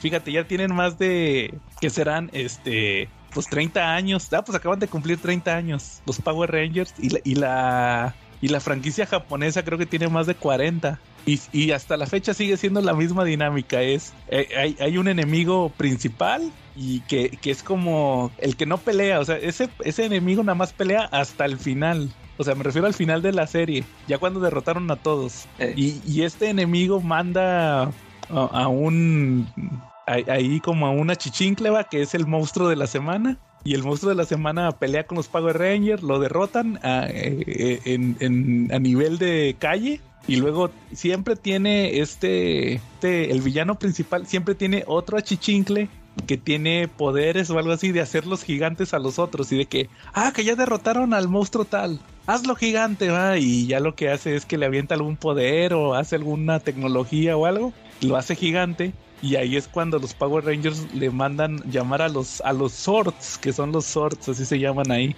que son los, los robots o pueden ser vehículos y todo eso, y se combinan para hacer el Megazord, que es el, el robot, y ya pues ese es el con el que se madrean siempre cada semana al, al, al villano, y luego si está muy poderoso de que no le pueden ganar, sacan otro otro robot nuevo o así o alguna actualización y ya con eso es la con la que lo derrotan. Siempre es la misma fórmula. Pero yo me acuerdo que cuando era niño a mí me impactaba mucho eso lo del robot. esa era la secuencia que a mí me gustaba. O sea, a mí me valía de no, pues a, mí qué, lo de que lo derroten a nivel de la calle o de que tienen que usar alguna enseñanza de de la parte de cuando no están transformados en Power Rangers, ¿va? de sus problemas, de, ah, porque los primeros Power Rangers iban a la escuela, ¿va? De que usaban alguna enseñanza de la, de la vida real o de ahí de su vida de civil para, para poderle ganar al, al malo. Y no, pues a mí me vale todo eso. Yo quiero que se haga gigante, que saquen el robot. Y, y, y, esos Power Rangers, creo que hasta la fecha, los graban al estilo de Godzilla. O sea, es una botarga. Sí, sí, sí. Es una botarga en un set así gigante. Entonces, este, hasta la fecha. Entonces, es, eso fue aquí, a mí lo que me tocó, los Power Rangers en el tema ese. Obviamente, después, este, ya me tocó, bueno, como decía, me tocó Robotech también. Godzilla también me tocó ver las caricaturas. Había una, la, de Gotsuki, ¿sí se acuerdan esa? Sí, que le mandaban a hablar. Esa también sí la vi. Godzilla. Y pues luego salió la película, la de Roland Emmerich, también la de este cuate, ¿cómo se llama? La de este Matthew Broderick, también esa me tocó. Entonces, e, eso fueron como que mis primeras experiencias con los Kaijus, con los Kaijus y con, con los robots. ¿Cómo ven? Vientos, vientos. ¿Qué, ¿Qué, más se acuerdan de este tema? De, de, los robots o de los, de los monstruos gigantes que, que quieran comentar. Yo fíjate que este otro, fíjate que así como ahorita que te estaba diciendo de Godzilla, las caricaturas sí las vi, pero fíjate que ya las películas ya no, este, ya, ya no las seguí, no sé por qué ya después ya no me, ya no me llamó la atención. Pero este, ahorita lo que, lo que chequé de un cómic que yo ya había leído y ahorita lo, lo releí para el tema fue este de, de, mi autor favorito, Frank Miller, Ajá. Guy and Rusty the Boy Robot. Sí, claro. Ese, ese, también ya lo publicó Panini aquí. Sí, yo lo tengo en la versión de Panini. Sí, que yo me acuerdo que, bueno, pues yo lo, yo lo compré pues por ser de Frank Miller y que yo ya había leído el Hard Boiled, donde también lo dibuja Jeff Darrow. Sí. Y este, que es lo, el punch del, de la historia, no sé, porque la historia también es, es una, es una historia así sencillita, pero aquí lo, lo espectacular es el dibujo de este cuate que, fíjate que eh, yo así sin broncas, yo sí consideraría a Jeff Darrow como el mejor dibujante de cómics, este, porque el, el detalle que le, sí, claro. pone es sorprendente, o sea, no, no me imagino cuánto se tarda en hacer cada viñeta y, o sea, yo, yo lo conocí con ese de Hardboiled y, y aquí en, en, ese de Big Guy me, me sorprendió más porque eh, te pone esas ciudades de Japón donde son enormes y este cuate no se o sea, no se guarda nada, no te, te, pone cada edificio, cada ventanita, cada poste con enredado de cables y basura en las calles, este, toda la, la gente pasando, o sea, las, le pone arruguitas a la ropa y hay destrucción y te pone cada piedrita, cada carro volando, las escamas de los monstruos, o sea, todo es impresionante. Y fíjate que ahorita que lo estuve releyendo, este, me gustó mucho, se, me hace muy entretenido, entretenido, como digo, es una historia muy simple, y, pero me gusta eh, la narrativa de Frank Miller en esos números, que pues aquí todavía estaba en, en sus buenos momentos, no eran en los noventas. Uh-huh. Ya ven que yo he criticado, yo, yo por ejemplo, yo critico mucho estos cómics ochenteros donde traen mucho texto eh, o el tipo de narrativa que hacía Stan Lee, de donde el, el, narrador te está contando todo, ¿no? De que, y aquí tenemos al héroe o al personaje que está sufriendo o así, todo eso, siempre lo he criticado y aquí este Frank Miller hace lo mismo, pero eh, su narrativa, o sea, todas las palabras que usa me, me gustan, este, se, me, me, lo hace muy amena la, la historia, cómo te va narrando todo de cómo se considera este monstruo que viene a atacar aquí la ciudad. Y, y te digo, igual, este, el, el, dibujo está impresionante y este me, me da risa que eh, pues el, el Rusty llega y pues fracasa luego, luego, ¿no? Ya todo, el, el que viene a salvar el día es el, el, el gringo. sí, este. Y, y termina, o sea, termina la historia donde el, el, pueblo japonés le, le, regala como en agradecimiento al, al Rusty, ¿no? Y, ya en eso se termina que, pues se supone, o sea, en, en los en estos dos números nunca actúan juntos. O sea, primero llegó Rusty y, no la armó, y luego ya llegó el Big y ya él fue el que se aventó todo el jale. Y nunca los vimos actuar este como un equipo. Que te digo, no, no sé qué, no sé si qué planes tendría Frank Miller de seguir haciendo series. Y a lo mejor este, pues con lo que se tardaba el Jeff Darrow ya nunca sacaron nada. Pero sí tuvieron una animación, ¿verdad? Sacaron una Ah, era lo que te iba a decir. Hubo una serie animada. Sí, por ahí yo alguna vez me la topé ahí en el 5 y dije, ah, caray, es, es del cómic este que leí. Pero sí te digo, no, no sé si Frank Miller sí, sí quería escribir más historias y pues el, el, el cuate este ya no, nunca, o sea, le dijo, pues sí, o sea, yo le sigo, pero pues te voy a sacar un, un número cada 10 años, no sé. Y- pero sí, este, se me hizo muy, muy curiosa esa, esa historia que se, que se aventaron, ¿no? Yo cuando me enteré que, que Big Guy y Rusty de, de Boy Robot era un, era un cómic, yo dije, ah, chis, ¿y a poco es todo lo que existe este cómic? ¿Y cómo se les ocurrió hacer una serie? Eso Sí. fue lo que a mí me sorprendió. que con tan poquito material or- original se les ocurriera hacer esa animación. Yo sí, yo sí, fíjate, yo vi muy pocos episodios, la neta, de esa serie. Yo creo que no me acuerdo ahorita de ninguno. Solamente vería uno a lo mucho, se me hace. yo solamente me acuerdo que la dinámica ahí era que, que Rusty, o sea, ya vivían juntos, o sea, sí, como sí se lo llevó en, en la serie. Eh, Y, y el chiste de la dinámica de la serie, de la, de la animación, era que, que Rusty pensaba que Big Eye sí era un robot. Él, él, como era como un niño, no le querían romper la ilusión. Ahí, ahí sí salía, era protagonista, el soldado que estaba, el que manejaba a Big Guy. Ah, sí, sí, ándale, eso, eso te iba a comentar porque aquí nada más te lo, te lo mencionan, pero pues nunca se ve.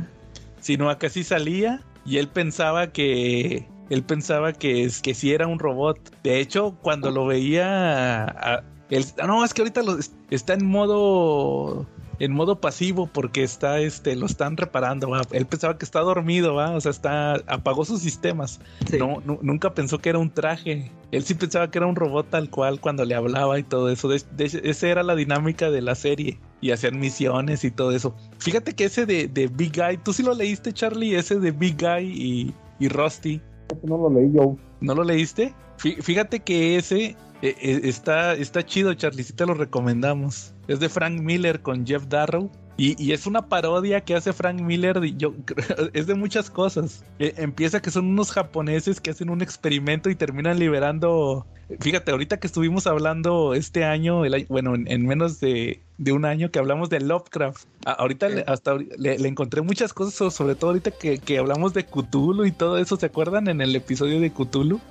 De que lo Ah, libera. ah, se- eh, se- él se considera un dios, ¿verdad? Se habla como un dios. Sí, y fíjate que es un dinosaurio así bien impresionante que dibuja Jeff Darrow. Y, y lle- no sé si te acuerdas que hay una parte donde convierte gente en monstruos así Sí. Lovecraftianos. Eso. Y- La, la referencia que yo nunca había agarrado, que apenas la, la agarré ahorita, es una parte donde dice Big Eye. Dice, no, que tengo que seguir hablando porque eh, eh, al estar con este monstruo, escucho su, su, ah, su voz en mi mente, va. Me acordé de, de lo de lo de Cthulhu, va, que dicen que te vuelve loco y todo eso. Entonces dije, ah, no manches, si es bien Lovecraftiano este, este monstruo, va. Y lo que dices de que se considera un dios y todo eso. Entonces, eh, eh, Charlie, se trata de que estos japoneses hacen un experimento y terminan liberando, pues, un ser que, que es un como un dinosaurio gigante, va, como un Godzilla. Acá con cuernos y con todo. Entonces los japoneses mandan sus aviones y no pueden, y helicópteros y nada, no, no le hacen nada. Total que tienen un, que, que ahí Frank Miller se quiso eh, piratear a Astro Boy, se llama Rusty, pero es Astro Boy. Y, y es un chavito, va, y dice, no, que costé millones de dólares, tengo que derrotarlo. Y pues no le hace absolutamente nada al, al dinosaurio este, va. Entonces los japoneses dicen, no, pues es- tenemos que renu- renunciar a nuestro honor, tenemos que pedirle ayuda a los gringos, ¿va? Y, y le mandan a hablar a, a un robot que tienen los gringos que se llama Big Guy. Y total, este es el que pelea con el, con el dinosaurio y al final se lo termina madreando. Pero el chiste es que no es, no es un robot, es un cuate que pilotea un traje. Y a- ahí principalmente lo, lo interesante es el arte, como dijo Calaca, de, de- de Jeff Darrow, bien detallado todas las secuencias con el dinosaurio este, entonces sí, sí está muy entretenido, o sea, y se lee rápido hasta eso. por lo mismo, o sea, te quedas más impactado por el arte que por los diálogos, no está así muy complicada, como que también como que pues no puede hacer cómics muy largos, va este Jeff Darrow, por lo mismo. Sí está muy padre, Charlie, sí te lo recomiendo, ese de Big Guy. Igual cualquiera que quiera ver una historia así de ese tipo está ese cómic. Fíjate, es el vendedor favorito. sí. Fí- Fíjate, Calaca, que también leí, no sé si viste que este Dave Odinson y también Víctor, Víctor Pérez, nos recomendaron uno que se llamaba Ultra Mega. No, no, ah, sí, sí, sí, sí, estuve leyendo. no sé si tú lo checaste. No, nada más que no tuve chance. Fí- Fíjate que yo sí lo, lo, lo ojeé. Ojeé el primer número porque fíjate que cada número son como de 50 páginas. Sí ¿Y está. es que es manga? Es, no, es un cómic. Lo, lo publicó creo que Skybound. No, Lo hace, lo hace un cuate que se llama James Harren. Se aventó, se aventó cuatro números, pero cada número es como de 50, 60 páginas. Nada más leí el primer número. Fíjate que se trata de que llega un virus espacial que convierte a la gente en kaijus. Entonces, eh, eso es lo que te explican en el primer número. Y, y luego hubo tres personas que los contactó un ser extraterrestre y les dio poderes que literalmente se convierten como en tipo Ultraman. ¿Te acuerdas de Ultraman este que se convertía en gigante o algo así, tengo Eh. entendido? Pues haz de cuenta que igual para pelear con los Kaijus. Nada más que resulta que por temas de la historia. Eso nada más pasa en el primer número. Porque en ese mismo primer número te dan el giro. De una vez les voy a decir que les toca pelear contra un Kaiju que los derrota. Derrota a los tres estos que se convierten en, en gigantes para derrotar a los, a los Kaijus. Y pues ya después de eso, pues ya la historia cambia, se vuelve así como de un futuro posapocalíptico con este virus de los Kaijus. Entonces sí está muy interesante eh, la historia, por lo menos se ve interesante. Yo les digo, nomás leí el primer número donde como que te dan el... eh, te, te empiezan a contar la historia de una manera y luego termina de otra. Pero sí, la neta sí se la recomiendo. A, a- a ver si luego lo termino de leer ese de, de Ultra Mega. Creo que salió hace un año o dos años. Y, y sí tuvo mucho pegue en Estados Unidos. Yo la mera verdad nunca había escuchado de ese cómic de Ultra Mega. Ni, de- ni del dibujante. Creo que, creo que trabajaba con Miñola. Es lo único que sé de este James Harren. Algo así mencionaba. Estuvo ahí con Miñola. Entonces, sí, sí, sí se lo recomiendo. O- o- oye, también les quería platicar, fíjense, ahorita que platicamos del dinosaurio gigante, va de, de Japón ¿no? y de Godzilla. ¿Ustedes alguna vez han visto la película de Godzilla, la original? No, yo no. ¿Tú, Charlie? ¿Nunca la viste? Eh. La de Godzilla del 54. No, esa no, no la he visto. Sé que No. empezó por la- Sé que Godzilla empezó en Japón por el tema de- del miedo nuclear, ¿no? Del miedo Sí. a las armas nucleares. Y de ahí viene toda la, toda la creación de Godzilla, ¿no? Sí. Fíjense que eh, yo sí hace unos años me la chuté. Sí tenía muchas ganas de ver la película y la conseguí. Creo, creo que fue una de las primeras películas. Ah, o- obviamente estaba en japonés, pero la conseguí con subtítulos en inglés. Creo que fue una de las primeras que así me aventé, esa de Godzilla, porque no la conseguía con subtítulos al español. Y sí me sorprendió mucho que es una película, nada que ver con las otras películas, las que decías Calaca de, de Godzilla, donde pelea con los monstruos y todo eso, y que salva a la humanidad y todo eso. Na- Sí. Nada que ver. Sí está, sí está muy entretenida. Godzilla empezó como monstruo malo, ¿no? Tengo Sí. Y era así como, como el miedo a la radioactividad, es lo que él representaba, ¿no? En Japón, el Sí. miedo al radioactivo. Después de todo, pues habían pasado una experiencia bien traumática en la Segunda Guerra Mundial, ¿no? Sí, fíjate, fíjate que esa, esa película de Godzilla eh, la, la dirige este cuate, se, se llama Ishiro Honda, creo que se, que se, se llama, no, déjame nada más. Sí, Ishiro Honda, que fue el director. E- esa película la hizo justamente por eso, como dices, por el tema de que era una crítica a, a, a lo que pasó en Japón en la Segunda Guerra Mundial. Hace cuenta que empieza que, que pues hacen unas pruebas, no me acuerdo si hacen pruebas nucleares o es por lo de las bombas, que surge este, este dinosaurio, el, el Godzilla. Primero dicen que es un dinosaurio. Total que empieza a atacar así pueblitos en, en las playas y todo eso. Entonces sí se ponen así de que... Y, y luego ataca Tokio. Tokio y así destruye un una parte de la ciudad. Entonces pa- parte de la historia es que anda un científico. Todavía, todavía me acuerdo que es el doctor Serizawa. Porque al, no sé ustedes si, se- si- si vieron la de Brian Cranston, la de Godzilla, la de que sale este Aaron Taylor Johnson. Esta que, que Sí. ¿no la viste? No. Está muy buena, te la recomiendo. Es, es donde sale que Aaron Taylor Johnson eh, es un soldado y que su esposa es la Elizabeth Olsen, ¿va? Eh, La, la hicieron como seis meses antes de la de Avengers, donde fueron hermanos. este, e, esa, bueno, total que en, esa película ah, sale este Ken Watanabe, también sale ahí. Y este, y ahí le ponen Doctor Serizawa. Ese, ese nombre fue homenaje a, al que salió en la primera película de, Godzilla. Haz cuenta que es un científico y, y, tiene un parche en el ojo y le falta una mano porque supuestamente el vato salió muy herido en la Segunda Guerra Mundial. Entonces, este, pues le avisan, va, de que hay, hay una, sale ahí una chavita y la chavita le, le, va y le pregunta, va, de que qué puede hacer porque, pues, está el Godzilla, va. Y este cuate se supone que este doctor científico desarrolló una bomba que le dice la bomba de oxígeno. Entonces, de hecho, ahí hace una prueba bien gacha con un, le echa un granito, va, de lo de la sustancia de la bomba a una pecera y, la chavita se espanta con lo que. No, no, no te ponen lo que le pasa a la, pecera a los peces. Nomás se ve a la chavita así que se espanta un chorro con lo que le pasa. Total que este científico crea esta bomba que les digo es la bomba de oxígeno. Y el chiste es que dice que no la quiere usar porque que si se enteran a la gente de que existe esta bomba, la van a querer usar pues en las guerras, va, y que es una bomba así muy muy gacha y que pues bien peligrosa, va. total que al final sí, sí decide usarla y se va con un... Eh, eh, eh hace cuenta que el científico estaba enamorado de la chavita, pero la chavita tenía un novio que era así como un soldado, ¿ah? Y entonces se, van el soldado y el doctor este ah, con sus trajes así de buzos y, se la van a aventar a Godzilla que está en el mar.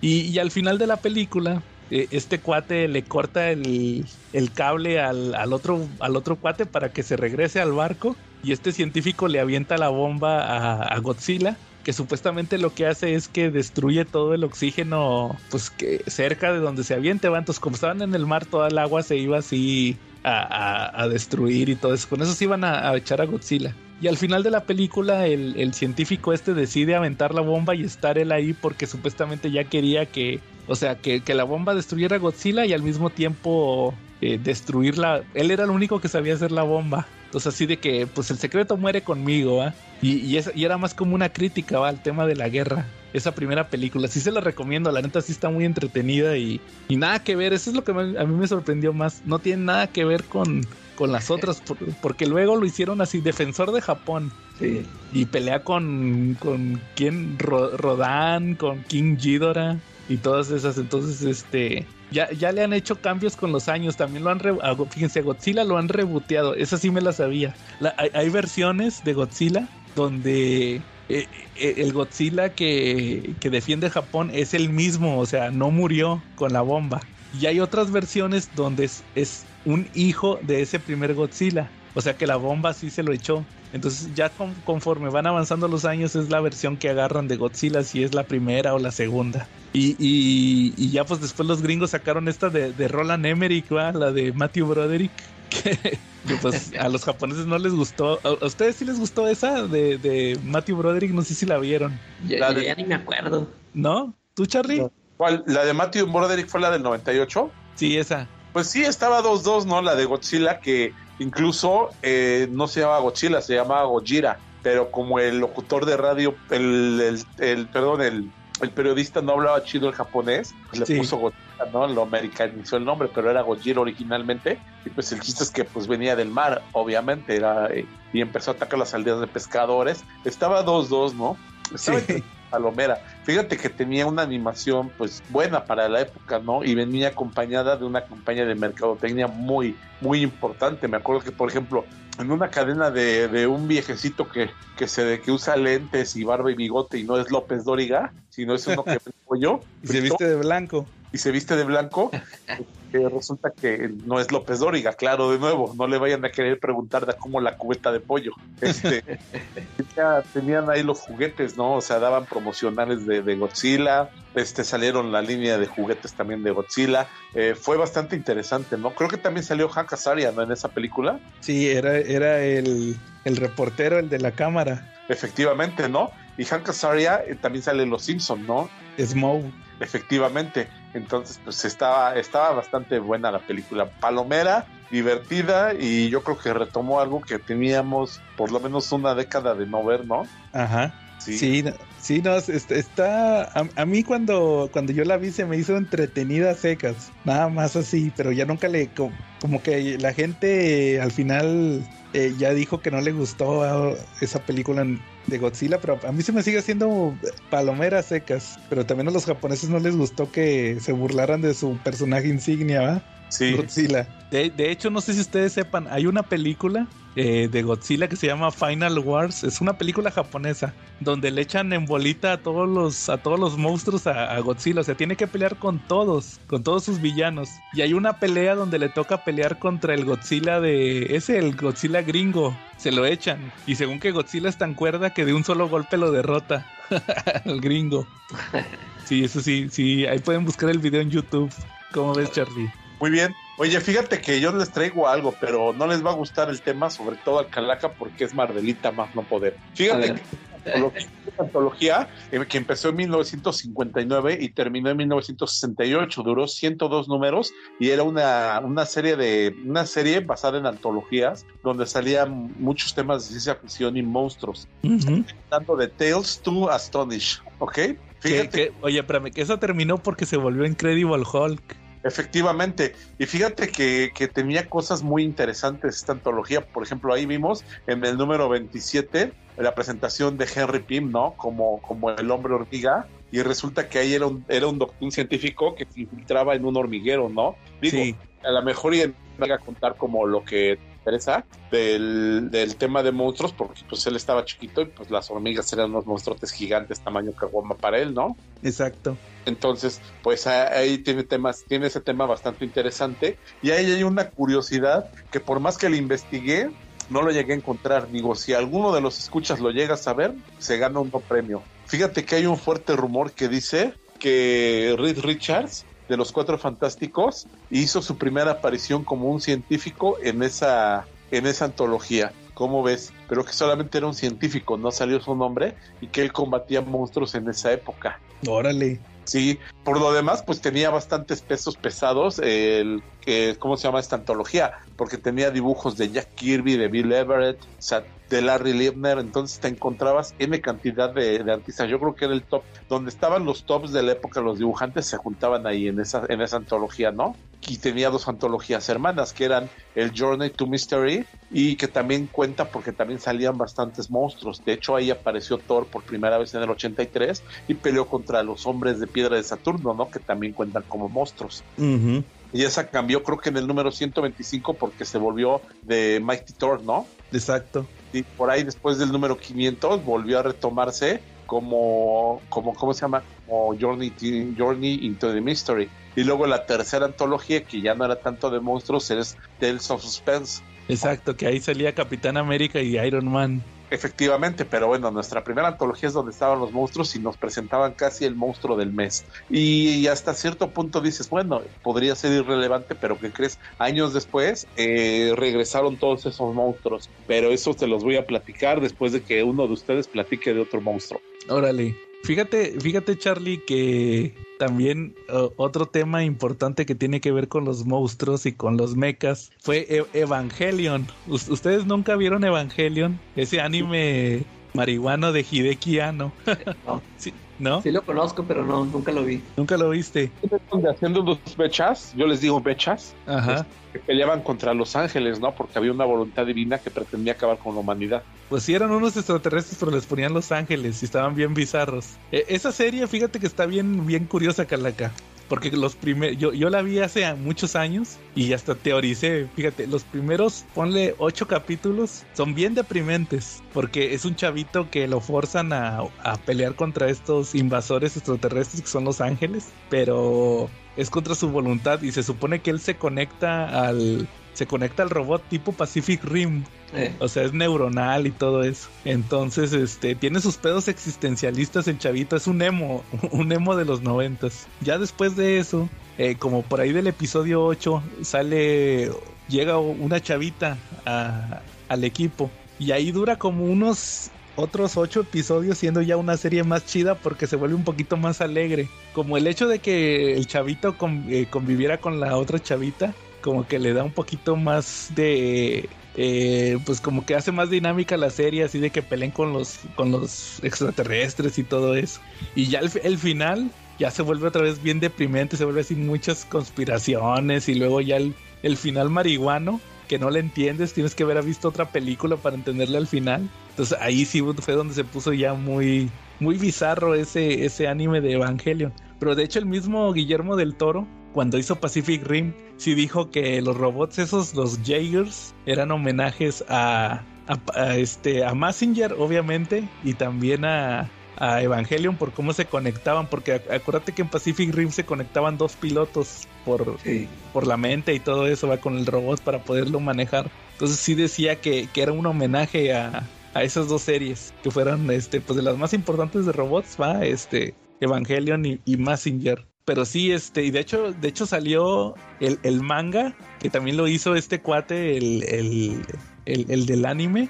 Que, que de hecho, fíjate, Evangelion salió primero como serie. Esta no fue manga que se convirtió en anime. Siempre fue animación primero. Y este, y ahí tuvo un final. Y luego salieron las películas. Esta es que salió apenas la última hace como un año o dos años. Que ya es otro final. Como que la versión definitiva del final. Ha tenido muchos finales. Al final, como que no se.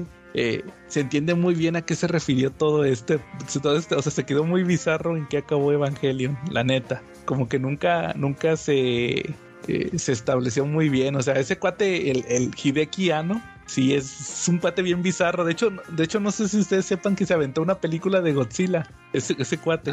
Se llama Shin Godzilla. También está bien bizarra, se los platicaría, pero no, está bien bizarra. está bien bizarra esa película. Y el Godzilla también se ve bien raro. Este, tiene una cola kilométrica el Godzilla ese. Entonces, este, sí, es- ese cuate es experto en así cosas, cosas japonesas bizarras y de Kiano. ¿Cómo ven?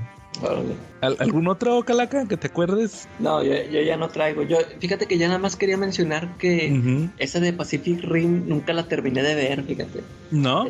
No, yo, yo la... Es que empieza, yo me acuerdo que sí la, la puse y la empecé a ver y empieza con una batalla, ¿no? De, de esto, un monstruo. sí, Sí. de los monstruos. Y eso se me hizo chido. Pero luego después se vuelve el puro entrenamiento y, y ahí me aburrió. Haz de cuenta que me sentí así como chiquillo, ¿no? Que, ¿qué onda? Yo quiero las, las batallas. Y sí, o sea, se me hizo que, eh, que duró mucho eso del entrenamiento y la bronca esto de los hermanos y todo. Y, y- y nunca la terminé de ver. Ya, ya, ya nunca supe en qué este, terminó la, la batalla. Ya no vi la batalla final. Sí. O sea que nunca, nunca viste el discurso de, de Idris Elba, el de cancelar el apocalipsis. Eh, no. que eso se volvió meme ese. Sí, nomás lo, nomás lo conocí por el meme. por el meme de que va a cancelar el apocalipsis. De hecho, fíjate que en la segunda película sale este cuate, eh, si lo ubicas, John Boyega, el que, el, el que salió en las películas nuevas de Star Wars, Sí, bueno. el moreno. Y, según es el hijo de este vato. Y, y sale un cuate que salió en, en la primera película. Dice, no manches, tú eres el hijo del, del almirante, no me acuerdo cómo le decían. Y no manches, este, soy un gran fan. Te platiqué que yo estuve ahí el día del discurso de eso de... ca-". Le dice, sí, este, me encantó su discurso ese el de cancelar el apocalipsis. o sea, hasta ahí se burlaron de, de eso. Y este, pero esa segunda película ya está bien chafa, la neta. Ya los hacen. Hasta eso la de Guillermo del Toro estaba chida porque los robots se veían pesados. Sí, ándale, sí se veían chidos. Se veían muy mecánicos. O sea, de que era una máquina que se movía. Y, y acá en, las, en la segunda película ya se movía, ya brincaban en el aire, casi bailaban y todo eso. O sea, ya eran así muy fantasiosos los robots. Entonces, este, como que, como que perdieron la física, más bien. Eh, Sí, sí, esa segunda ya no está tan chida, pero sí de perdido un día eso, chútate el final de la primera, sí está muy, está interesante. para ver la batalla. Para haberte perdido las batallas, están padres ahí con los robots. Sí, esa de Pacific Rim. Fíjate que también de, de monstruos, deja- déjame acordarme otra curiosidad de los de los kaijus y de los aparte de Godzilla, eh, ¿cuál, cuál otro me ha aventado de estos monstruos? Porque pues ya ves que son bien, bien, pues, ah, pues haz de cuenta como por ejemplo decía Yen, saludos a Yen, del, del número 2 de Planetary, ¿te acuerdas? Que van a la isla Ah, de sí, los fíjate que sí lo quería checar cuando leí su comentario, pero ya no, ya no alcancé. No, pues ni yo. Pero sí me acuerdo que hacen ese homenaje. Van a una isla donde hay puros monstruos gigantes. Entonces, sí, o sea, es, es un elemento que ha estado mucho en la cultura popular, los monstruos gigantes y todo eso. Igual, igual King Kong, fíjate, también No sé si ustedes ustedes han visto todas las películas de King Kong. Yo digo que todas no. ¿No? No. A, a, a, mí, ¿sabes cuál me tocó? a, mí no me. La de Peter Jackson, esa me, me aburrió un chorro, la de. Eh, esa. sí, está bien larga, ¿eh? Sí. a mí, mi favorita, cuando la vi cuando era niño, es la de Jeff Bridges. Ah, ¿Sabes cuál es? Esa sí la vi, esa sí la vi. La donde se lo echan con un helicóptero, que es un vato disfrazado. Eh. Porque, porque la, la, original, la de los 30 es stop motion. sí, man. No, esta. La de los 80 de, de Jeff Bridges y de esta ¿Sabes quién es la chava que sale ahí? La de, la de American Horror Story, la... Ah, la señora esta. La señora que sale en las primeras temporadas, la web. Ahí sí sale bien guapa, estaba bien joven. Entonces, e, esa, esa película yo me acuerdo que la vi y se me hacía raro, ¿va? Porque peleaba con una serpiente y luego sangraba así de que les valía, ¿va? Y, y, luego cuando se sube al edificio, que le disparan los helicópteros y no manches, se veía ahí como le brotaba, o sea, los, los chisguetes de sangre, va, cuando las balas y todo eso. a mí me impresionaba mucho y eso que la pasaban en Canal 5. Eh. A mí me impresionó mucho esa película de King Kong. Y, y, luego salió una secuela, no sé si la, la, vi hace poco, fíjate, la pasan en el, en el Golden Choice, la pasan, la de eh, King Kong 2. ¿Sabes quién es la protagonista? Es Linda Hamilton la Sarah Connor. Estaba bien chavita ahí. Y que quiere revivir a King Kong, le ponen un corazón artificial, pero necesitan sangre de, una de su misma especie. Y, hay un este un cazador ahí en África que, que encontró una King Kong mujer hembra y ahí la captura y se la llevan y ya le hacen el trasplante a, King Kong y luego ya se escapan los dos changos y los andan ahí persiguiendo los soldados y todo eso. Esa segunda no está tan chida, pero yo hace poquito que la vi me di cuenta que la protagonista fue Lita Hamilton.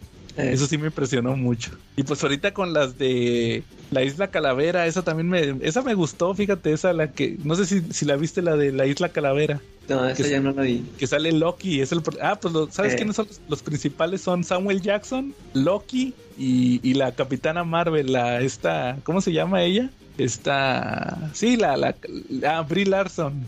Eh. Ellos son los que salen en esa de, de, King Kong, sí está muy, muy buena, sí se la recomiendo. Y la de la de Godzilla contra Kong, va, de que se agarran a madrazos y todo eso. También este, está divertida por lo menos. ¿Cómo ves, Charlie? Muy bien. Ahora yo te voy a platicar de mi segundo que traigo. Fíjate que despuesito, este, pues Marvel ya en plena edad de plata, cuando iniciaba la edad de plata de los de los cómics de Marvel, cuando nos presentó a la familia superheroica de los Cuatro Fantásticos, el primer enemigo que tuvieron precisamente tenía que ver con los monstruos, el Hombre Topo. Ah, sí. Ah, claro. La historia de este, del Hombre Topo, es que originalmente pues, se llama Harvey Elder él resulta que pues, era así medio nerdo, lo maltrataban, incluso creo que hasta el personaje de Man de los Simpson, no sé, siento que pudo haber sido basado en él. Era un ingeniero estadounidense y también era explorador. No entiendo cómo una cosa compaginaba con la otra, pero pues lo hacía. Resulta que Elder pues tenía una teoría, tenía, era, aparte de que estaba chaparrín, estaba medio feito, entonces lo agarraban de botana. Y luego con sus compañeros exploradores, pues se le ocurrió aventarse la teoría de que la Tierra estaba hueca y siempre decía la Tierra está hueca, la Tierra está hueca y pues sus compañeros le decían hueca tienes la cabeza, güey, porque pues la Tierra no es hueca. Pero resulta que, fíjate, según la historia de Marvel, en 1956, o sea que ya llovió, este, seguía un grupo de exploradores que eran por ahí creo que los cazadores de monstruos y llegaron a isla de los monstruos y ahí cayó, cayó en una caverna. Resulta que cayó en una cueva subterránea y pues eso lo ayudó a comprobar que sus teorías pues sí eran ciertas. Pero el problema es que se encontró muchos diamantes, Joe. Lo que a cualquiera lo hubiera, lo hubiera vuelto loco de alegría porque pues imagínate encontrarte una montaña de diamantes, eso hubiera sido una bendición para cualquiera, ¿verdad? Para maldición porque resulta que había un rayito de luz por ahí que se coló y lo, dejó ciego. O sea, el pobre, aparte de que se burlaban de él, le hacían calzón chino, se encontró una fortuna en varo y el varo lo dejó ciego. Entonces, pues, como que tenía la suerte, no estaba siempre de su lado, pero pues resulta que se puso a explorar y luego se encontró con una raza a la que denominó los topoides. Ahí es donde ya empieza a tener, fue un poquito de relación con el tema de los monstruos del que estamos hablando y pues por primera vez la vida le sonrió y terminó como su gobernador de ellos. Y pues con el tiempo descubrió que tenía una habilidad para poder empatizar con los monstruos y poder gobernarlos. Entonces pues tuvo sus monstruos como el gran giganto, como tricéfalo que era el de tres cabezas, el megatauro y un insecto que era conocido como Skrill Joe. Esa es más o menos a grandes rasgos la, la biografía del, del hombre topo. Ujú. Y ya, y mi tercer monstruo que tengo es Kika, es Kei Kawaii. No es Kawaii el de la aplicación ese de préstamos, se llama Kawaii. Y resulta que era un niño que le gustaba mucho dibujar y que vivía con su familia en Atlanta, pero que él secretamente tenía linaje inhumano. Resulta que fue atrapado por la niebla terrígena, por la niebla terrígena, ¿no? Que soltaron los inhumanos para despertar a todos los inhumanos que había latentes en la población. Entonces él entró en un capullo y cuando salió del capullo, pues no, no tenía cambios. Incluso todo el mundo pensaba que, que pues nomás había escondido ahí por huevón, pero pues que no había tenido ningún tipo de cambio de poder. Eh, más, tarde, más tarde empezaron unos monstruos a emerger y lo curioso es que mientras él se cambiaba de ciudad y dibujaba monstruos, pues aparecían esos monstruos. Y fue lanzado en 2016 dentro de la serie Monsters Unleashed. Sí. Sí, ese evento ese fue hace unos años, ¿verdad? Y terminó él al final creando seis monstruos, porque él convocaba monstruos a más no poder y podía convocar monstruos como Fig Fan Fun, y aunque no necesariamente los monstruos le obedecían, de alguna manera empatizaban con él y le tiraban esquina, pero no estaban obligados a seguirlo al 100%, más que por los monstruos que él creaba, porque también tiene la habilidad no solo de convocar monstruos, sino también de crearlos, ¿no? Entonces creó seis monstruos gigantes y a ellos sí los gobernaba y compartía sus emociones con ellos. También sentía su dolor, sentía su alegría, todo esto, ¿cómo ves? Y pues la gran limitante de estos monstruos pues son los simbiontes, como después vimos en la serie Venomize, donde un simbionte pues fue, atrapó uno de esos monstruos y pues lo estuvo gobernando durante un tiempo. Esa sería la historia de por qué no peleó contra Null, porque pues, es bastante es bastante débil frente a los simbiontes. ¿Cómo ves? Órale, va Charlie, eso sí estuvo interesante. So- sobre todo porque en Marvel, como dices, se da mucho lo de los monstruos gigantes. Es que pues, Sí. acuérdate que todos los cómics de Marvel antes de los superhéroes eran de ciencia ficción. De monstruos gigantes, efectivamente. Y es, muchos de los monstruos de la Edad de Oro los volvimos a ver en Monsters Unleashed. Ese es un tip. Si tú buscas los monstruos que salieron, la gran mayoría aparecieron en las historias que les conté de Tales to, de Tales to Astonish al principio. Va. Oye, Oye, ese, ese de Monsters Unleashed eh, siempre lo quise comprar. Bueno, es que un número lo dibuja Steve McNiven, ¿verdad? sí. Sí, son diferentes dibujantes en cada número, ¿no? Sí, bueno. Oiga, fíjense que yo también me ahorita, ahorita me acordé de otro de otro este mecha, Charlie, que, que se me había se me había bloqueado ese mecha, pero fue uno de mis favoritos por muchos años. ¿Voltron? No, Voltron no. Mejor que Voltron. No, este es, este es bien oscuro. Ah, fíjate, eh, hubo, pero sí es cierto, también está Voltron, que, que hace poquito hubo una serie, la Sí. hizo DreamWorks, la estaba en Netflix. Oye, ¿no es Carmatrón del que quieres hablar? Ah, no.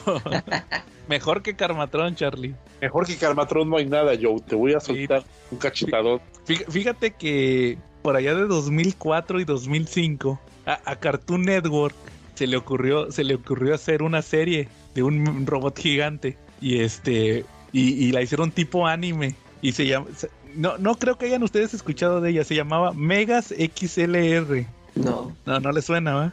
La hicieron unos la hicieron unos cuates que se llaman Jody Sheffield y George Krasik. Total, ahí, ahí les va la premisa es- está bien curiosa. Se, se supone que haz de cuenta que en el futuro ha- ha- había una llega una especie de alienígenas así a invadir la Tierra. Y se supone que ellos tienen un este eh, son así como unos eh, reptilianos o algo así, pero traen robots. Entonces, supuestamente ya para defender a la Tierra, ya la humanidad ya está así toda fregada, ya quedan muy pocos eh, gente que esté combatiendo. Y hay una piloto, que, ahorita no me acuerdo cómo se llamaba, que a ella le toca, hace cuenta que desarrollan un robot así bien chingón, que para, pues para defender a la Tierra, ¿va? Y, y se llama Megas, así Megas. Entonces resulta que ellos andan moviendo el, el robot para activarlo y llegan los, llegan estos los extraterrestres y resulta que que por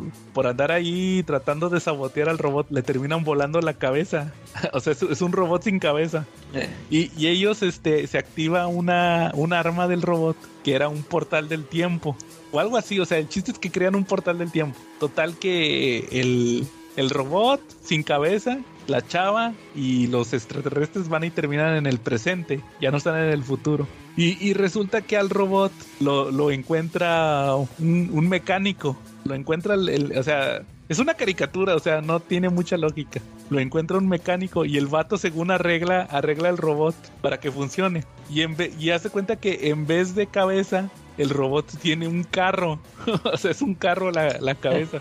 Entonces, este, y el vato según, como es bien fanático de los videojuegos y todo eso, los controles para manejar el robot son puros controles así de uno de Nintendo, uno de Super Nintendo, así ese tipo de controles. De hecho, este y las y ahorita viendo imágenes de la serie, yo tenía años que no sabía de esa serie. Duró nada más 26 episodios, fue una fueron como dos temporadas de tres episodios. ¿Cómo se llamaba? Megas XLR. Megas. Megas XLR.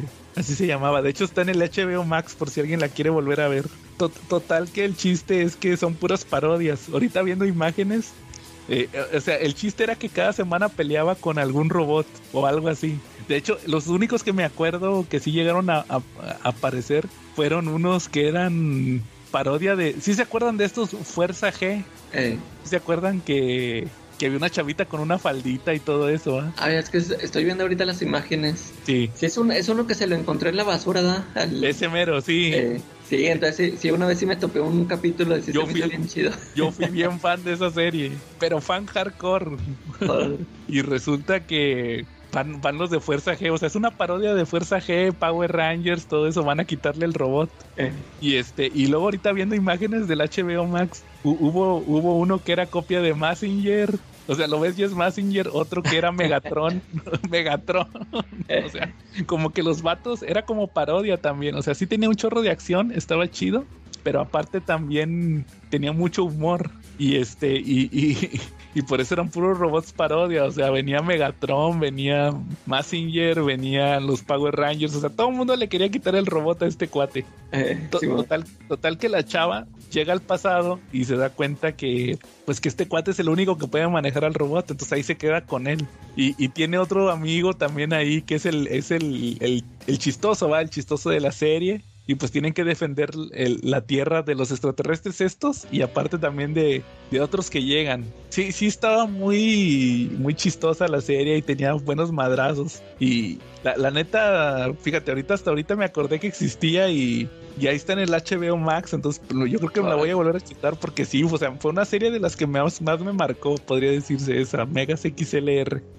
Yo creo que mucha gente sí la vio en su, en su momento. Te digo, nomás duró 20. Ajá. Yo me la topé una vez y, o sea, me, atrapó, así me quedé ahí viéndola. Y, pero ya no, o sea, ya no la volví. Ya ni, ya ni me acuerdo si la vi ahí en el Cartoon Network o, en un canal local. Ya ni supe en cuál, sí. cuál canal la vi. Fíjate, que ahorita me estoy acordando de un episodio donde e, el vato por usar de más los, las armas se le, se le destruye un... tenía como un, una fuente de energía dentro, ¿va? Del, del robot. Y, tenía que conseguir otra, va. Y se van al espacio y tiene que pelear en un torneo de robots para ver si consigue la fuente de energía. Total que al, que al final la consigue, pero así por, güey, la, destruye, va. Chin, ya nos quedamos sin la nueva fuente, va. ¿Y sabes cómo la arregló? Le puso cinta, con, cinta esa de la duct tape. Eh. con eso arregló, ya con eso lo, con eso quedó solucionado toda la bronca, va. que si no iba a explotar a una explosión nuclear y no sé qué. Y con pura cinta lo arregló. Te digo que sí tenía un chorro de humor, sí estaba muy buena. Ahí, por si alguien quiere, quiere checarla o que le haya tocado cuando estaban chavillos, ahí está en HBO Max. Fíjate, me la, me la voy a chutar a ver, ahí luego les digo mi reseña. Ya después de tantos años, a ver qué tal. ¿Cómo ves, Charlie? Oye, yo, yo puedo platicar de mi mecha favorito mexicano. A ver, Carmatrón. A ver, ¿de quién voy a hablar, Calaca? Sí, Carmatrón o Destructor o qué más sabía.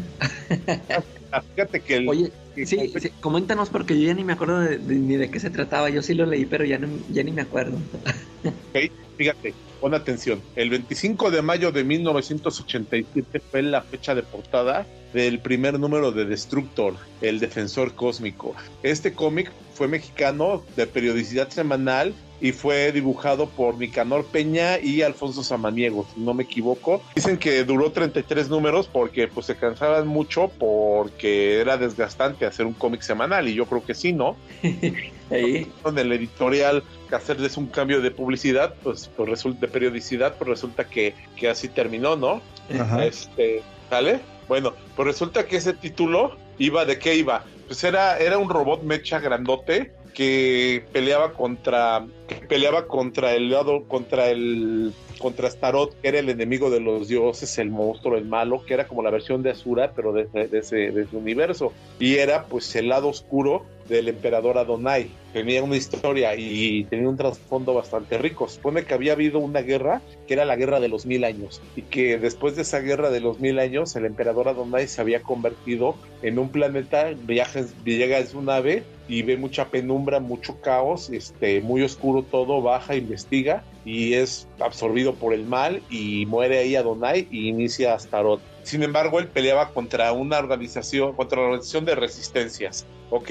Y, y pues resulta que había un chavillo que era Cosmo, qué nombre tan, tan original, pero bueno, se llamaba Cosmo, el que se encargaba de, era un piloto que se llama Cucho, también tiene un nombre así medio raro, y un robot pequeño, así se llamaba Toto, que era como la versión de Robbie de Carmatron. Eh, la historia se maneja en que había tres elementos para manejar ese, ese robot, que eran los tres cerebros, el motriz, el emocional y el intelectual. Entonces estaban organizados en los ojos, en el cerebro y en el corazón, y cada uno de nuestros personajes pues manejaba una de esas partes para poder hacer que, que el robot funcionara. Eh, tenía una galería de villanos bastante interesante porque pues veíamos los nombres. Había uno que se llamaba Hitlerón, otro que se llamaba el Sargento Moscov, estaba Ana Malévola, el Doctor Deseo, Rasputín y Exterminio. ¿Cómo ves? Entonces, pues duró nada más 33 números y era un robot que peleaba, un robot grandote que peleaba. Y tuvo un crossover con Karmatron. En el número 101 de Karmatron tuvieron un crossover, se juntaron los dos universos y pues resulta que Aikucho se enamoró de, de Liz, la novia de Sasek, del príncipe Sasek, y ella al parecer sí le correspondía, pero, pero pues el príncipe Sasek se salvó de que le hicieran de chivo los tamales o que le dieran baje, porque pues al final de la historia cada uno regresó a su universo y pues el otro cuate quedó, quedó tranquilo. Pues, si hubieran quedado en el mismo universo, yo creo que sí le dan baje. Ah, órale. Ese era Destructor, ¿verdad? Y el defensor cósmico era un robot doradito que tenía un casco como el de Galactus. Incluso ellos, Nicanor decía que era fan de, de los Cuatro Fantásticos y que pues fue un homenaje, no un plagio al, cajo, al casco de, de, Galactus. Ah, órale, va. Sí, sí me acuerdo del casco. Pero de perdido no aplicó la de Calimán. ¿Te acuerdas que sí salió Galactus en la portada? que era el loco rojo. va, Charlie. Oye, Charlie, antes de, si quieres, antes de terminar, te, quiero decir algo antes de que se me olvide.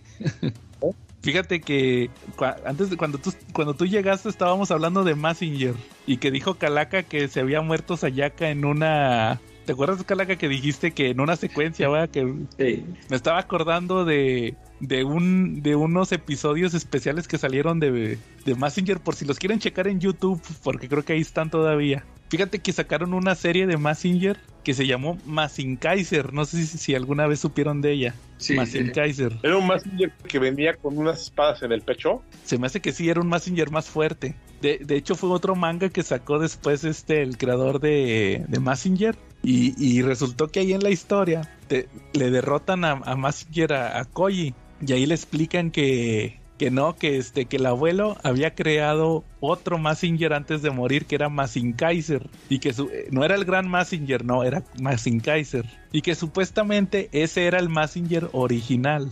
Nada más que como era tan poderoso, el abuelo decidió, no, no, no sabes qué, no, este no. Voy a hacer uno más débil, va, la versión light, light. Así, y ese era, y ese era el Massinger que todos conocemos. Entonces, como se lo destruyen, este Koji encuentra el Kaiser, va, que ese sí, pues es infinitamente más fuerte. Y ya con ese empieza a darle madrazos a todos los, los malos. Total que esa serie la sacaron, eh, eh, no, no salió en la tele allá en Japón, sino que eran episodios que tú comprabas en video. O sea, no, no tenían censura para que me entiendan. Y, y ya se imaginarán a qué voy con eso. Hay un bueno. episodio hay un episodio de Massinger donde Koji conoce una chica y, y, y, van en la lluvia y les que agarra la lluvia y se mojan y terminan en una cabaña los dos solos y creo que hasta se cambian de ropa. Me imagino que en el de sin censura pues, se veía lo que no vimos en el otro, ¿verdad? Pues sí, porque fíjate que hay, hay un episodio donde están en la playa y resulta que. ¿Se acuerdan que el Koji tenía un hermanillo? Sí. Este, salen unas chavas en tanga y, y oye, que necesito que nos aceites. Y, y agarran al chavito, va, y el chavito se la vive untándoles el aceite a, la- a, la- a las chavitas. Eso es. Total que el Koji y la Sayaka se van a una misión.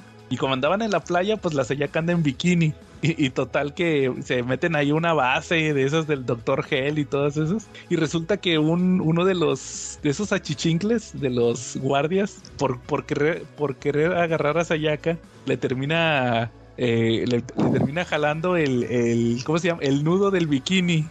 y como no había censura, pues ya se imaginarán qué pasó. De hecho, dicen que dicen que ese vato, el Gona, Gonagai, ya me acordé, se llama Gonagai, el vato de Massinger sí era bien cochinote. O Oye, sea, pues, no sé- a- ahorita, ahorita que te digo que estaba viendo la de Infinity, Mm. me da risa que salen ahí unas, unas como porristas, ¿no? O Ah, que- que sí, salen Tienen que ahí. poner sus cachondeces. Si salen Sí. una- unas como porristas y luego al, al final las hacen hasta como robots, ¿no? Sí, sí, no, es- ese vato también tenía otros mangas y series que también eran de chavitas. Como que el vato sí era, era cachondo, por eso le gustaban ese tipo de personajes cachondos. Eh, Pero sí me acordé ahorita de ese, de ese detalle de la playa, sí fue muy famoso. Que no le pusieron censura y todo eso, y de que la, la Sayaka se pone a gritar, va, porque eh, enseña todo, literal, sí sale todo ahí. Por si alguien lo quiere checar ahí en YouTube.